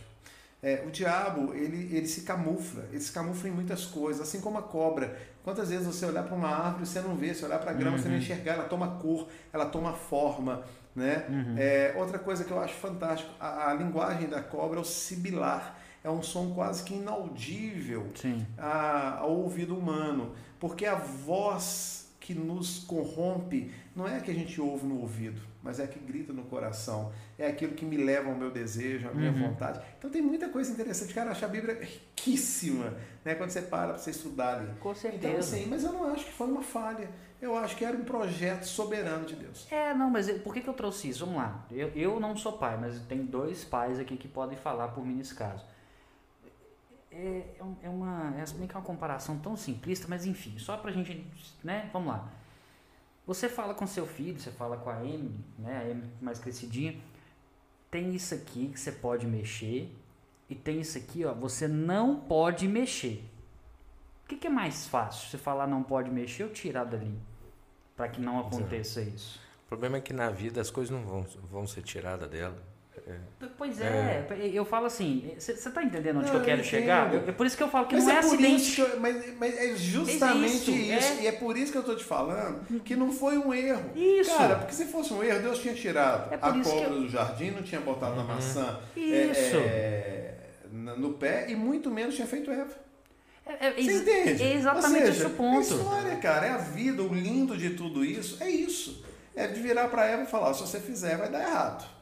Uhum. Né? E ele diz para Adão. É um negócio muito legal, né? Por a isso. ordem foi não coma. Como eu não tive essa formação sua, porque eu não tive esse tipo de, de, de conversa desde mais cedo, questão de religiosidade, essas coisas, uhum. eu, fui, eu fui procurando a minha própria percepção. Uhum. E aí eu vi o seguinte... É, eu pesquisava no Barça.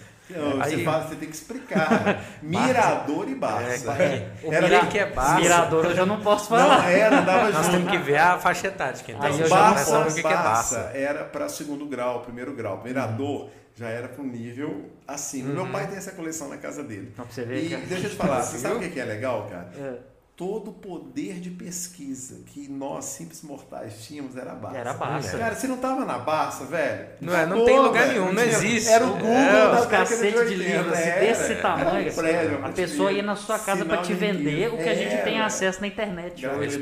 É fantástico, cara. Eu fico vendo assim, ó, para mim, o que eu vejo como mensagem divina são como as coisas acontecem naturalmente sem interferência do homem. Ou seja, as regras são essas. O que acontece lá sem interferência do homem.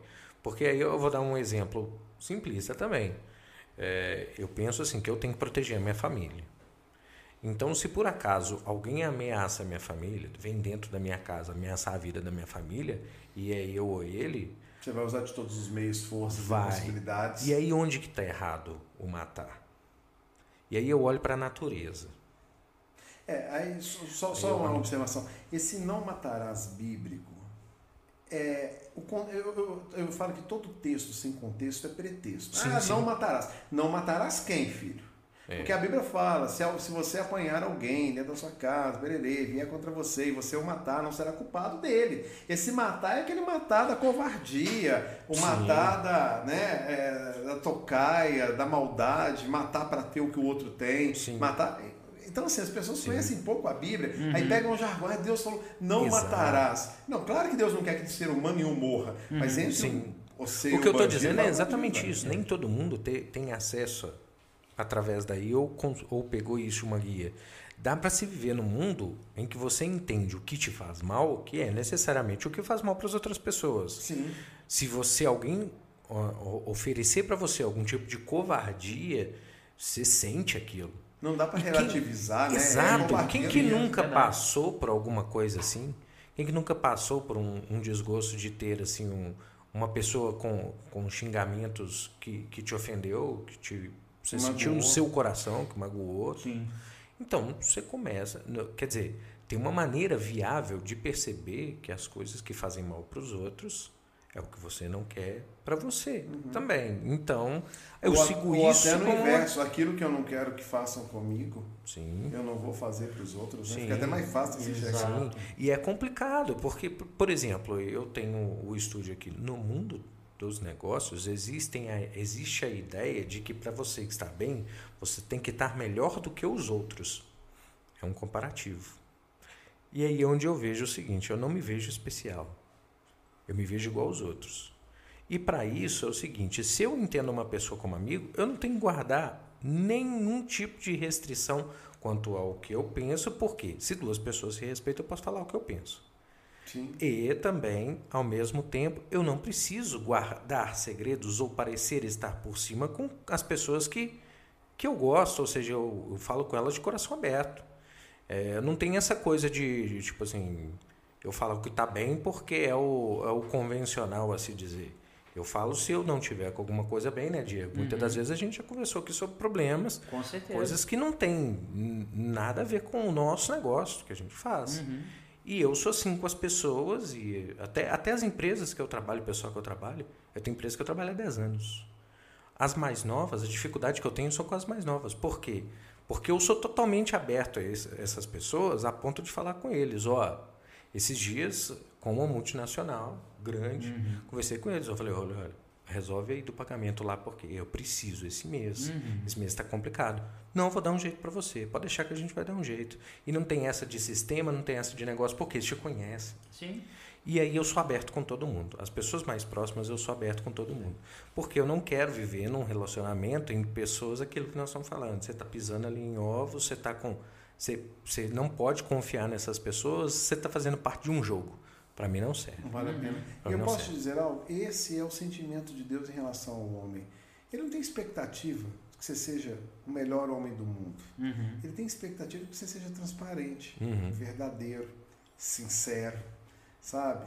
Mas que isso vai te aproximar. É Sim. isso. É uhum. porque a Entendi. nossa sinceridade, a nossa verdade, o nosso revelar quem somos sem sombra de variação, é o que toca o coração de Deus, cara. Ele uhum. sabe quem a gente é. Não dá pra gente fazer tipo. Sim. Né? Uhum. E por aí vai. É isso que é o ponto. É isso aí. É. Eu acho que se você quer alguma coisa de verdade, é a mesma coisa para falar com Deus, é a mesma coisa para falar com as pessoas mais Mas fazer de coração, né? É. Agora, a única coisa que eu quero incentivar, cara, fala com Deus. Uhum. Fala com Deus quando você estiver com o bolso cheio, assim como você fala com Deus quando, quando tá. você está com o bolso vazio. É. Eu me lembro, cara, uma vez que eu fui no supermercado e eu tinha 30 reais.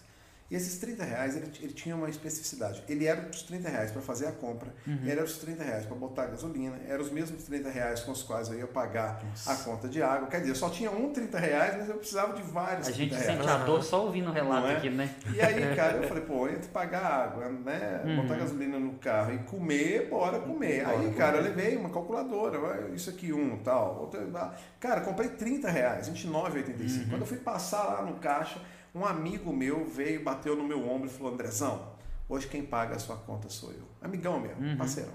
Trazia o sábado. Aí bateu a mão no meu ombro. Aí, cara, dois sentimentos vieram no meu coração. Primeiro de gratidão. Falei, uhum. cara, valeu demais, Deus. né? Uhum, ao claro. outro de, de, de dor. Falei, cara, Deus, já que o senhor ia pagar minha conta, você podia ter me avisado antes, só para eu comprar um pouquinho, a, mais. um pouquinho a mais, não é? Um pouquinho a mais. Então, hoje eu vou no supermercado, Diego, e graças a Deus, com a condição financeira né, abençoada, é, fantástica. E aí, cara, aí que está o segredo. Uhum. Eu não boto nada no carrinho sem ter a consciência que o mesmo Deus que me supriu os 30 é o mesmo Deus que está me suprindo Exato. os 100, os mil. Uhum. Porque o que mata o homem é que quando ele precisa de Deus, ele chama Deus para participar. Uhum. Mas quando ele se sente dono do nariz dele, ele vai fazer a, a compra dele sem chamar Deus. Então eu estou aqui hoje, você que está me ouvindo aí, eu queria deixar essa mensagem para você. Chama Deus para tudo, cara. Conversa com Deus. Na hora que tiver tudo bem, chama Deus. Na hora que é, tiver uma alegria, divida com Deus. Vai sentar na mesa para comer sua refeição. Experimente essas, essas, essas coisas malucas. Puxa uma cadeira, bota na cabeceira da mesa e fala: Deus, esse lugar aqui é para o Senhor. Fica à vontade. Isso. Cara, isso é gostoso, né? Isso é uhum. é legal. Então, assim, é, eu já tive oportunidades de sair com meu filho e falar assim: filho você paga do pai hoje? Uhum. Né? Vamos tomar um lanche, você paga meu lanche? Não, pai, eu pago. Uhum. É, eu pago o tropeiro. Isso. Cara, isso, eu não preciso. Uhum. Mas esse sentimento do meu filho para comigo, é isso que Deus quer de você. Então chama Deus para dentro da sua casa. É, conversa com Deus de manhã, conversa com Deus à noite, fala com Deus as suas lutas, está dentro do carro, conversa com Deus. Cara, eu converso com Deus o tempo inteiro, Diego. Uhum. O tempo inteiro eu falo com Deus. Né? Muitas vezes clamando, o sangue de Jesus tem poder, Deus tem misericórdia de mim. São expressões, porque eu sei que Ele está aqui. Sim. Você sente, né? Sim, você tem isso para você. E assim, mas é uma prática. Uhum. Eu falo que a alma e o espírito é igual ao corpo. Se você vai para academia, amigo, primeira semana é desgastante, você não vê resultado, segunda, terceira, uhum. mas aí de repente é um mês, dois meses, você já olha, fala, a pô, dor, a dor corpo, passa, a dor passa, eu tô fica mais fácil. você passa a ter prazer naquilo. Uhum. Assim é a fé. Entendi. Assim é o espírito. Uhum. É, é o, eu gosto muito de dizer que a nossa carne, o nosso nossa natureza humana, uhum. é como o cachorrão e a pombinha. Aí eu te faço uma pergunta, bota uma pomba é, é para brigar com um cachorro, quem é que vai ganhar? Bom, com certeza a pomba. Ela vai matar o cachorro engasgado. É, talvez. Mas se você tirar a ração. Eu falei, cara, Nossa, ele, ele, ele, contar, ele, vai acabar com minha, né, minha, meu exemplo. Você viu isso na Barça, é, né? Você tira o a alimento. chamada meu pai, né? Ah, é. Você tira o alimento do cachorro Sim. e ele começa a alimentar a pomba. Em um uhum. dado momento, essa pomba vai estar forte o bastante para matar aquele cachorro desnutrido. Uhum. Cara, o cachorro da gente é o eu que a gente alimenta o tempo inteiro. Foi o que você falou, né? Eu, eu, eu, eu. Se você uhum. tirar esse alimento da sua natureza e deixar e alimentar as coisas de Deus em você, Sim. cara, vai chegar um momento que vai se tornar natural, uhum. né? É, eu vi um filme muito legal. Eu tenho um amigo meu chama Emerson Talma. Cara, tudo que eu quero saber de filme, eu falo, Emerson, é, é, manda aí, me dá um filme legal e tal. E agora eu não vou lembrar o nome do filme, mas com aquele cara, não sei o que, Smith. Will. Will Smith. Sim. É, que ele perde a filha dele por causa de um problema de saúde. Ah, até o céu. Até o céu. É, teve alguém que falou sobre Acho que chama Até o céu. Pega esse filme. Que o filme é até meio pesado o tema, assim. É, né? cara. O filme é. E aí tem três pessoas amigas desse cara. Uhum. É, fazem parte do filme, cada qual com seu problema. E o certo é que ele começa a escrever uma carta para o tempo, uma carta para o amor e uma Sim. carta para a morte. Sim. Cara, que filme, que lição muito legal. Sabe, eu falo que a gente precisa entender que não é tudo que está relacionado ao físico. Uhum. Né? Existem principados e potestades que nos cercam, conectados diretamente com esse mundo natural. A gente só precisa de virar a nossa antena Uhum. Lembra quando, antigamente, lá na sua época de infância, seu pai subia na casa, falava, oh, vou mexer na antena, vira, não, não, esquerda, sim, tá, sim. Né, tá, tá, melhorou, é, segura. Aí o cara tinha que ficar segurando a antena, na hora que ia amarrar a antena saía. A gente precisa de gente assim no mundo espiritual, cara. Uhum. Você sabe por que o mundo tá desse jeito? As antenas estão viradas pro financeiro, para a vida profissional, uhum. né, para o corpo, para a vaidade e a antena espiritual e o pessoal não, E o pessoal não está disposto a segurar onde vai manter então, a sintonia cara, certa. vai lá, né? velho, vira a sua antena, uhum. dá uma sintonizada para as coisas de Deus. Uhum. Né? Ah, eu não quero ser evangélico. Quem é que está falando para você ser evangélico? O papo não é esse. Uhum. Né? Cara, conecte-se a Deus. Ele vai saber a melhor maneira de se revelar, de se mostrar através de Jesus. Eu creio nisso. Fantástico. Eu assim. acho que a, a a, a dificuldade para chegar em algo Sim. Isso engrandece o objetivo. Né? Então você tem aquela coisa da a, a grandeza da conquista, de conseguir do valor, alcançar e não do coisa. preço. Né? Exato. E, e, e, eu vejo que. E também parece são coisas mais duradouras. Você sempre são coisas mais duradouras. Sim. É uma coisa que ela não te faz bem. Quando você sabe que uma coisa é boa, ela te faz bem que na hora. É a diferença entre querer e desejo. O desejo é aquela coisa que é na hora. O querer quando você quer é para sempre. Sim. É uma coisa que te, você sabe é que vai te fazer bem para sempre. É o Fusca. É o Fusca. O Fusca era o querer. Você falou que tem coisa que o filho é. do Neymar não vai experimentar, né? É tipo ele isso, nunca, né? Cara, ele nunca vai ter emoção, velho de andar no chiqueirinho do Fusca, cara. Isso é verdade. Sabe? Ele não vai ter essa emoção, cara. E é isso, né? Esse, eu vi um acidente de um carro, é, nunca, é, nunca bata no, em alguém velho. Vocês viram esse meme? Vi, vi, vi, vi. Cara, o carro inteirão. três carros, velho. Foi um engavetamento, não né? Teve nada. Tá, velho, os carros tudo destruídos, o carro antigão tá lá. É isso, é. porque era duradouro, as coisas eram duradouras, né? Hum, e hoje, pra durar, hoje é. não, hoje tudo é descartável. É planejado para acabar. É. é. Por isso que os casamentos estão sendo descartáveis, os relacionamentos isso. estão sendo uhum. descartáveis. Porque parece tudo. que ele tem um processo. Olha, esses dias eu fui fazer um, uma visita técnica de um trabalho que eu vou produzir e o cara me perguntou assim: qual que é seu sonho? Eu falo, cara, é esquisito você me perguntar isso, é porque eu, eu tenho uma esposa, eu tenho filho. Eu curto demais menino. Eu gosto demais da bagunça que eles fazem. Daquele sorriso por nada, assim, de um trem bobo que você faz. É a coisa mais legal do mundo. Tenho uma casa, não é minha, não é comprada, mas eu moro nessa casa. Eu sinto prazer de estar lá. Uhum. É, quando eu mudei para lá, eu pintei a parede, coloquei uns nichos, coloquei meus livros todos ocupando a parede lá pensei na mesa do jeitinho que eu queria, pensei nas coisas para ter prazer. Você chegar em casa e falar assim, eu tô onde eu quero estar. Tá. Aí eu parei para ver se tem o melhor tem... podcast do Brasil. Ah, aí. Ah, excelente. Pô, o cara é realizado, Esse véio. corte vai para lá hoje. e é outra coisa que eu tô curtindo demais fazer, justamente porque a gente antes da pandemia trabalhava com eventos. Sim. Então assim, ele sabe muito bem disso, que eu cheguei a conversar com ele. Ele, inclusive, era um dos clientes meu de casamentos. Uhum. Eu conheci ele assim. E aí, o que, que acontece? Eu não tinha tempo de fazer isso que a gente está fazendo aqui. Que é bater nesse papo. Porque todo final de semana, enquanto meus amigos, as pessoas mais próximas estavam fazendo alguma coisa para elas, uhum. eu estava trabalhando.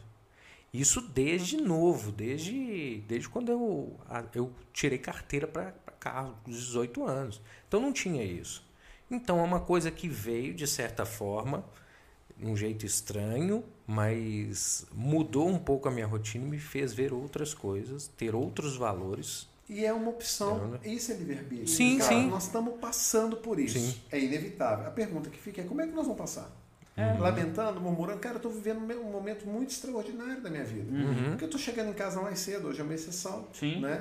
Aí eu tive que liberar minha mulher para ir em Belo Horizonte. É, tem todo um esquema. Né? Obrigado, né? Patrícia. Né? Então, assim, estou chegando agora, mas eu estou chegando, eu estou tendo tempo de tomar café com os meus filhos, né? na prefeitura, eu estou em home office. Então, assim, eu acordo, eu trabalho né, durante a manhã em casa, é, gerando os processos, os relatórios que me, me são dados na corregedoria. Aí eu posso é, vivenciar coisas que eu não vivenciava. Exato. Será que se a gente estivesse naquele ritmo, cara, a gente tinha sido tão acrescentado desse bate-papo é. de princípio, de valor. Cara, a gente está tendo tempo, que é, que é preciosíssimo. Verdade, Pô, olha para o negócio pelo lado bom, cara. Né? Então, uhum. assim, tá, tem as dificuldades, a gente está tendo que se reinventar, estão apertando, a gente está percebendo que a questão financeira não é tudo, Bastante, que, é. vamos ter que viver. O problema eu acho menos, que então, as pessoas estão. Era como se você estivesse numa corrida. Tá todo mundo nessa corrida para chegar em algum lugar. Sim. Cada um tem lá o seu prêmio lá no final da corrida. Aí você já correu um bocado da corrida, você já correu lá 15%, 20% da corrida. Aí você fala assim: parar de correr agora é um desperdício eu não largo esse osso de jeito fodendo, e vou até o fim. cara que tá quase morrendo, é, né? chega isso, todo cambaleando, é. eu tenho que chegar, eu tenho que chegar. Não aguenta mais nada. É. Risco, né? Aí quando você sai, você sai, você sai do trilho, aí você olha pro lado e fala assim, é, não, tem tanta coisa mais legal do que aquele prêmio ali. Uhum, mas é verdade. Entendeu? Oh, eu, eu acho que a pessoa viajo, fica alienada, eu né? dois dias para hum. me adaptar ao lugar. Sim. Fui para um hotel agora, recentemente, no feriado que teve lá em Caldas Novas, uhum. até deixa a indicação muito bom chama é, Lejar, Lejardin, né? Lejardin. Cara, eu tinha dificuldade de entrar na piscina. O primeiro dia, o segundo, eu, eu sou assim, eu tenho dificuldade de adaptação. Tenho. Uhum, sim. Eu gasto tempo. Eu tenho com pessoas. Não é? Geralmente é. Então, assim. Pra falar, assim, o que eu penso, geralmente. Não é verdade, você leva tempo e tal. É. Mas, cara, adapte-se ao Sim. que você está vivendo. Né? Sim. Ou seja, se você conseguir fazer isso, você vai curtir. Porque no hotel tinha tanta coisa boa, eu gastei dois dias para me adaptar a como uhum. entrar na piscina. Às vezes você ia ficar três, né, por exemplo. Né? Né? Não é verdade? Se você fosse ficar três, você ia Pô, desperdiçar. Cara, né? Assim, eu falo, é menos, sabe? Uhum, a gente precisa sim. desarmar, respirar, viver, é, dar graças em todas as coisas. Uma coisa que eu queria deixar aqui como princípio, cuidado com o que você fala. Sim. Sabe? Eu vejo tanta gente que, que dá errado na vida, porque tudo que vai falar amaldiçoa, vai dar errado. Não, o cara pega um salário mínimo, né? Fala, ah, não vai dar para nada. Cara, acabou, não uhum, deu para nada. É. Eu conheço gente que ganha pouco, tem uma vida mais próspera do que amigos meus que ganham dez vezes mais. Uhum. Então, assim, ministra bênção, fala que é bênção. Você que educa seu filho, quantas vezes eu falo, não, o pai virando para o filho, não, você é burro, você é burro, você é burro, você não consegue fazer uma coisa. Cara, o menino está é. recebendo aquilo como uma ministração. Está no momento Ele de vai se isso, tornar né? burro, porque uhum. você está dizendo que é. Então, errou, passa a mão na cabeça do cara Explica, e fala, né? não é verdade? Falou, filho, olha, vamos lá, papai te ajuda aqui, você é Pega muito na inteligente, mão e fala, é assim, você consegue. É, existem cinco linguagens do amor. Uhum. Cinco. É um livro e ele trata que você transmite amor para as pessoas Sim. de cinco formas. É, presente, tem gente que se sente amado quando ganha presente, né? Então você leva um bombom para ela e fala, ah, ganhei o mundo. Né? Uhum, Isso é, verdade, é uma linguagem é do amor. Eu não estou falando que a pessoa só se comunica de uma forma. Uhum. A gente se comunica de várias. Claro. A gente entende de várias mas a gente tem uma linguagem que é própria. A segunda é de serviço. Né? Sim. Ou seja, eu, eh, tem pessoas que amam tanto que gostam de servir o tempo inteiro. Cara, acabou uma reunião aqui, eu te amo, eu quero te levar em casa. É, eu, eu, quero. Nossa, deixa eu limpar aqui seu escritório. Porque ama, quer uhum. prestar serviço. Isso. A terceira é toque. Tem gente que demonstra amor tocando, abraçando. Eu gosto muito de manifestar amor assim. Uhum. Eu abraço, eu pego na mão. Sabe? Eu, eu tenho essa linguagem do amor. Eu uhum. falo muito com gesto, com toque. Exato. É, uh, tempo de qualidade. A linguagem do amor de Patrícia. Cara, Patrícia, para ela se sentir amada, ela não precisa de presente. Ela, quando eu paro o que eu estou fazendo, eu falo, paro tudo. Falo, vem cá, encosta aqui. Uhum. Me conta seu dia. É Sim. uma linguagem de amor. Sim, Agora tem certeza. uma que as pessoas estão precisando demais dela hoje que são as palavras de afirmação. Ah, achei que era porrada. É, também. Mas aqui. Sabe que é a chinelada? Né? Mas aqui, a palavra de afirmação. palavra, afirmação. É, okay. Você já viu quando você está na dúvida? Você uhum. fala, não sei se vai dar, não sei se. Aí Sim, ela demais. vira para você e fala assim, Diego, vai dar certo. Uh. Cara, não mudou nada no ambiente, é. mas aquela uhum. palavra te transmite amor. Então, assim, eu acho que nesse tempo, sabe, irmão, a gente precisa muito demonstrar amor para as pessoas com palavras de afirmação. Sim. Sabe? Uhum. Demonstrar realmente, vai lá, não para. É uma fase, você vai conquistar. Então, você está até profetizando contra todas as, as, evidências, contra todas as circunstâncias. Mas a sua palavra, uhum. ela tem um poder de multiplicação no universo. Então fala coisas boas, manifesta coisas boas, seja agradável nas palavras, né? Sim. Então o que não é bom, que não edifica, não fala. Uhum. Isso vai em frente. Com certeza. É Bora despedir, né? Cara, vai gastar seu tempo, hein? Muito pelo contrário, eu só vou aproveitar e ler aqui, que eu, eu tava separando aqui, para quem achou que eu tava mexendo no celular todo, não é não. Eu tava só separando umas, umas, umas interações no chat aqui.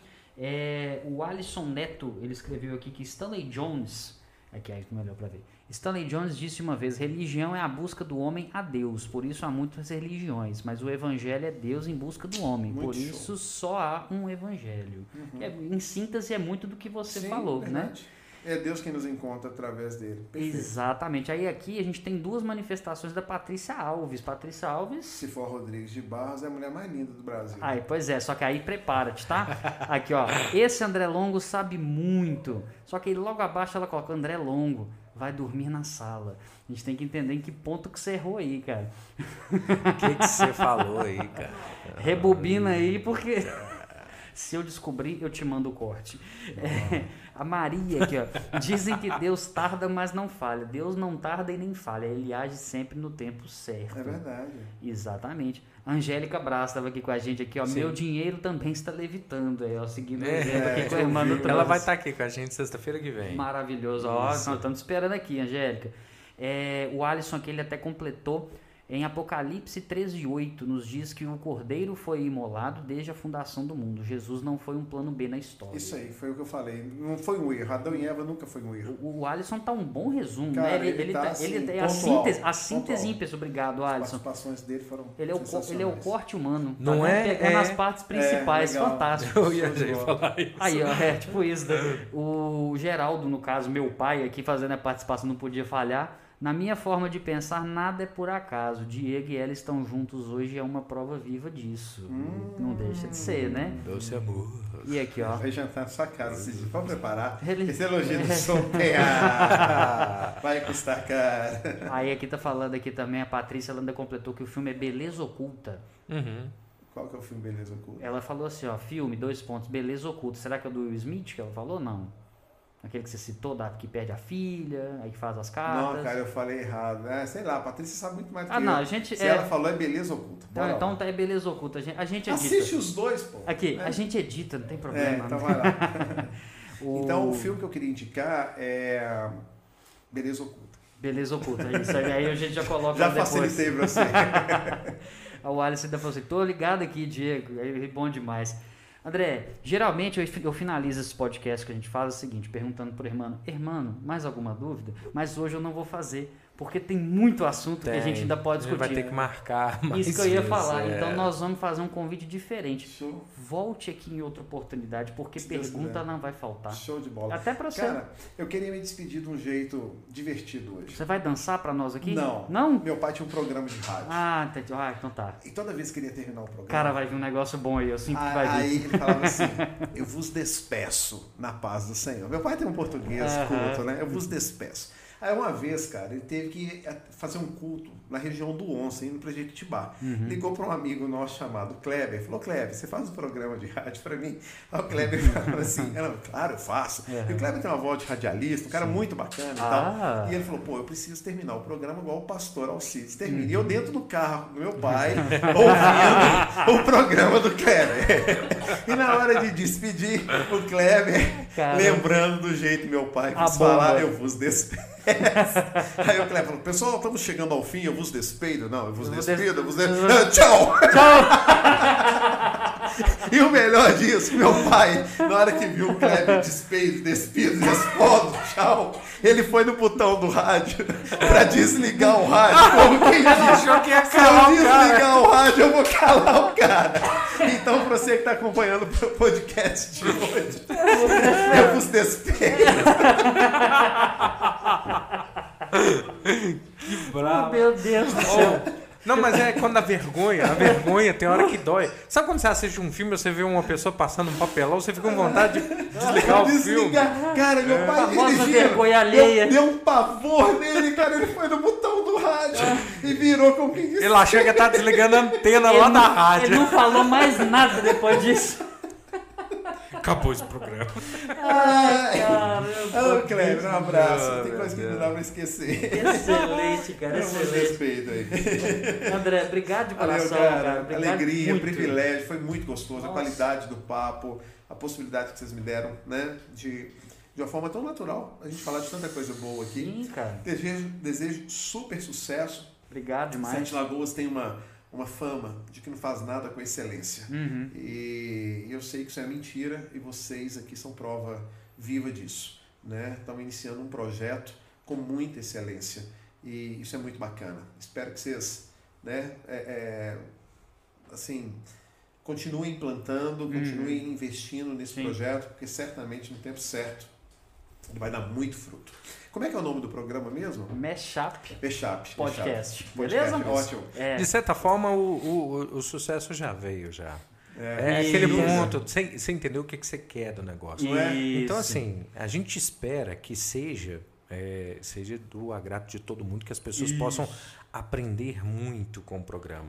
E conosco aprendendo também. Porque quando nós trazemos os convidados, Com né? certeza. É porque nós também não temos o entendimento dos assuntos. A ideia é que traga isso pra gente O e que as nossas, é, e É, que as nossas perguntas Aqui, sejam pertinentes às perguntas das pessoas Isso. né, lá.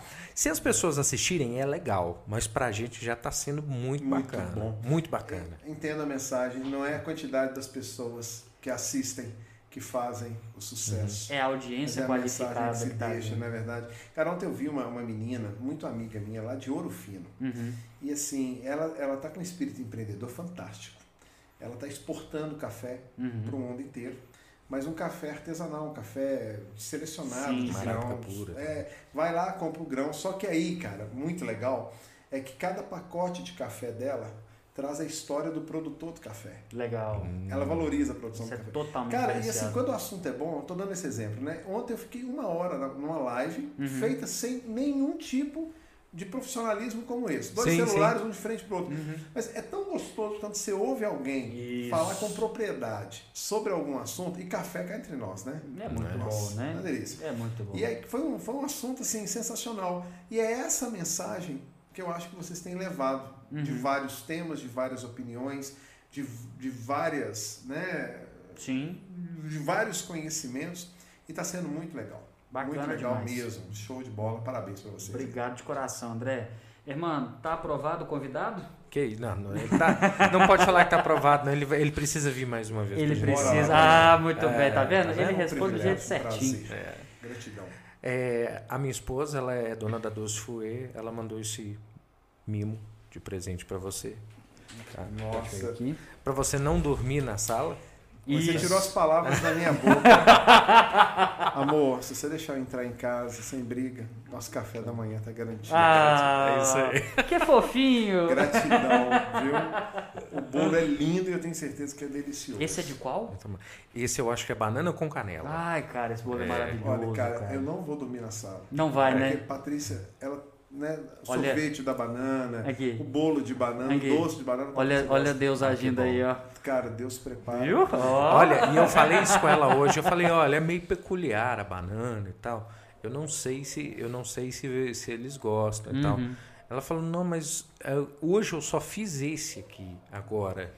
Aí, Deus não é. Predestinado, né? Não, vou mandar, vou mandar. Ai, que bom. que Eu, Deus Bom eu, vou, demais, eu, eu vou postar amanhã, Por no favor. meu café da manhã, a gente comendo esse bolo. Aí você pode marcar Dulce. lá. Arroba Dulcifue. Fui. Ah, fui. É, se bem que você morou na França, você vai saber mais do que eu, né? É, o Então- fouet, na verdade, o fouet, na verdade, no- na tradução livre, é, não é, na verdade, o fouet que a gente fala aqui, né? Ah, É O fouet, o fouet mesmo, a palavra fouet solta, ela é chicote. aham. Mas é por causa do bater. Senhoras e senhores, Ah, a. Barça Humana. É cultura! excelente. Muito cara, obrigado. Como é que excelente. chama a sua esposa? É a Edna Raquel. Edna Raquel, gratidão, obrigado, muito sucesso, muita prosperidade na sua empresa aí. Amém. A todos nós. Bom demais. nós. Muito obrigado. Gratidão. Cara, muito bom. Te agradeço mais uma vez, que pelo agradeço, papo. meu A gente está tratando de assuntos cada dia né, mais interessantes. É, tratamos temas até então como religião, já conversamos com humoristas, mas a gente quer mais. Então, assim, a gente está engatilhando aí jogador de vôlei, a gente está pegando umas coisas bem interessantes assim para a gente trazer, para tentar agregar o máximo possível de assunto. E pegando o gancho do que o André falou, eu quero agradecer a cada um que esteve aqui nessa live hoje, porque a gente não é, não é questão de contar números e tudo. Mas é porque cada um de vocês teve uma participação especial nisso e pra gente conta muito. Então hoje eu venho aqui de novo te pedir, curte, porque isso incentiva o nosso trabalho. Querendo ou não, o YouTube ele entende quando a pessoa está curtindo o conteúdo, isso é importante para nós. Eu brinco aqui, a gente fala, ajuda, nos ajude a espalhar essa palavra, porque é interessante, assuntos como esse que edificam, que são coisas muito bacanas. Compartilha, passa pra frente, marca a gente, faz uma postagem, tira um print às vezes da tela, não quando eu tiver, para o André, o André é mais bonito, o André foi eleito o pastor mais bonito dessa live de hoje, impressionante. É- Era o único, né? Era, é, para bom entendedor, mas enfim. então assim, gente, muito obrigado de coração mais uma vez, quero agradecer mais uma vez a Quero Bis aqui de Sete Lagoas, agradecer a Azul Cereja Laços lá de Belo Horizonte, arroba Azul Cereja Lacos, a, a RR Limpeza de Pedro Leopoldo, arroba rr.limpeza, a Dulce Fouet, da, da, da Edna Raquel, que é arroba Dulce Fouet, tá? E agradecer também pelo o mimo, né? É, como é que fala, amor? É, recebidos do dia? O recebidos do dia não apareceu tanto aqui na live, mas a, a Pizzas do Vandim, então é arroba Pizzas do Vandim, muito bom. Você que é de Belo Horizonte, Pedro Leopoldo, que está acompanhando, pode pedir que eles entregam. Tem os dias certinhos lá, olha direitinho, tem uma variedade muito legal. Obrigado de coração, isso significa muito para nós.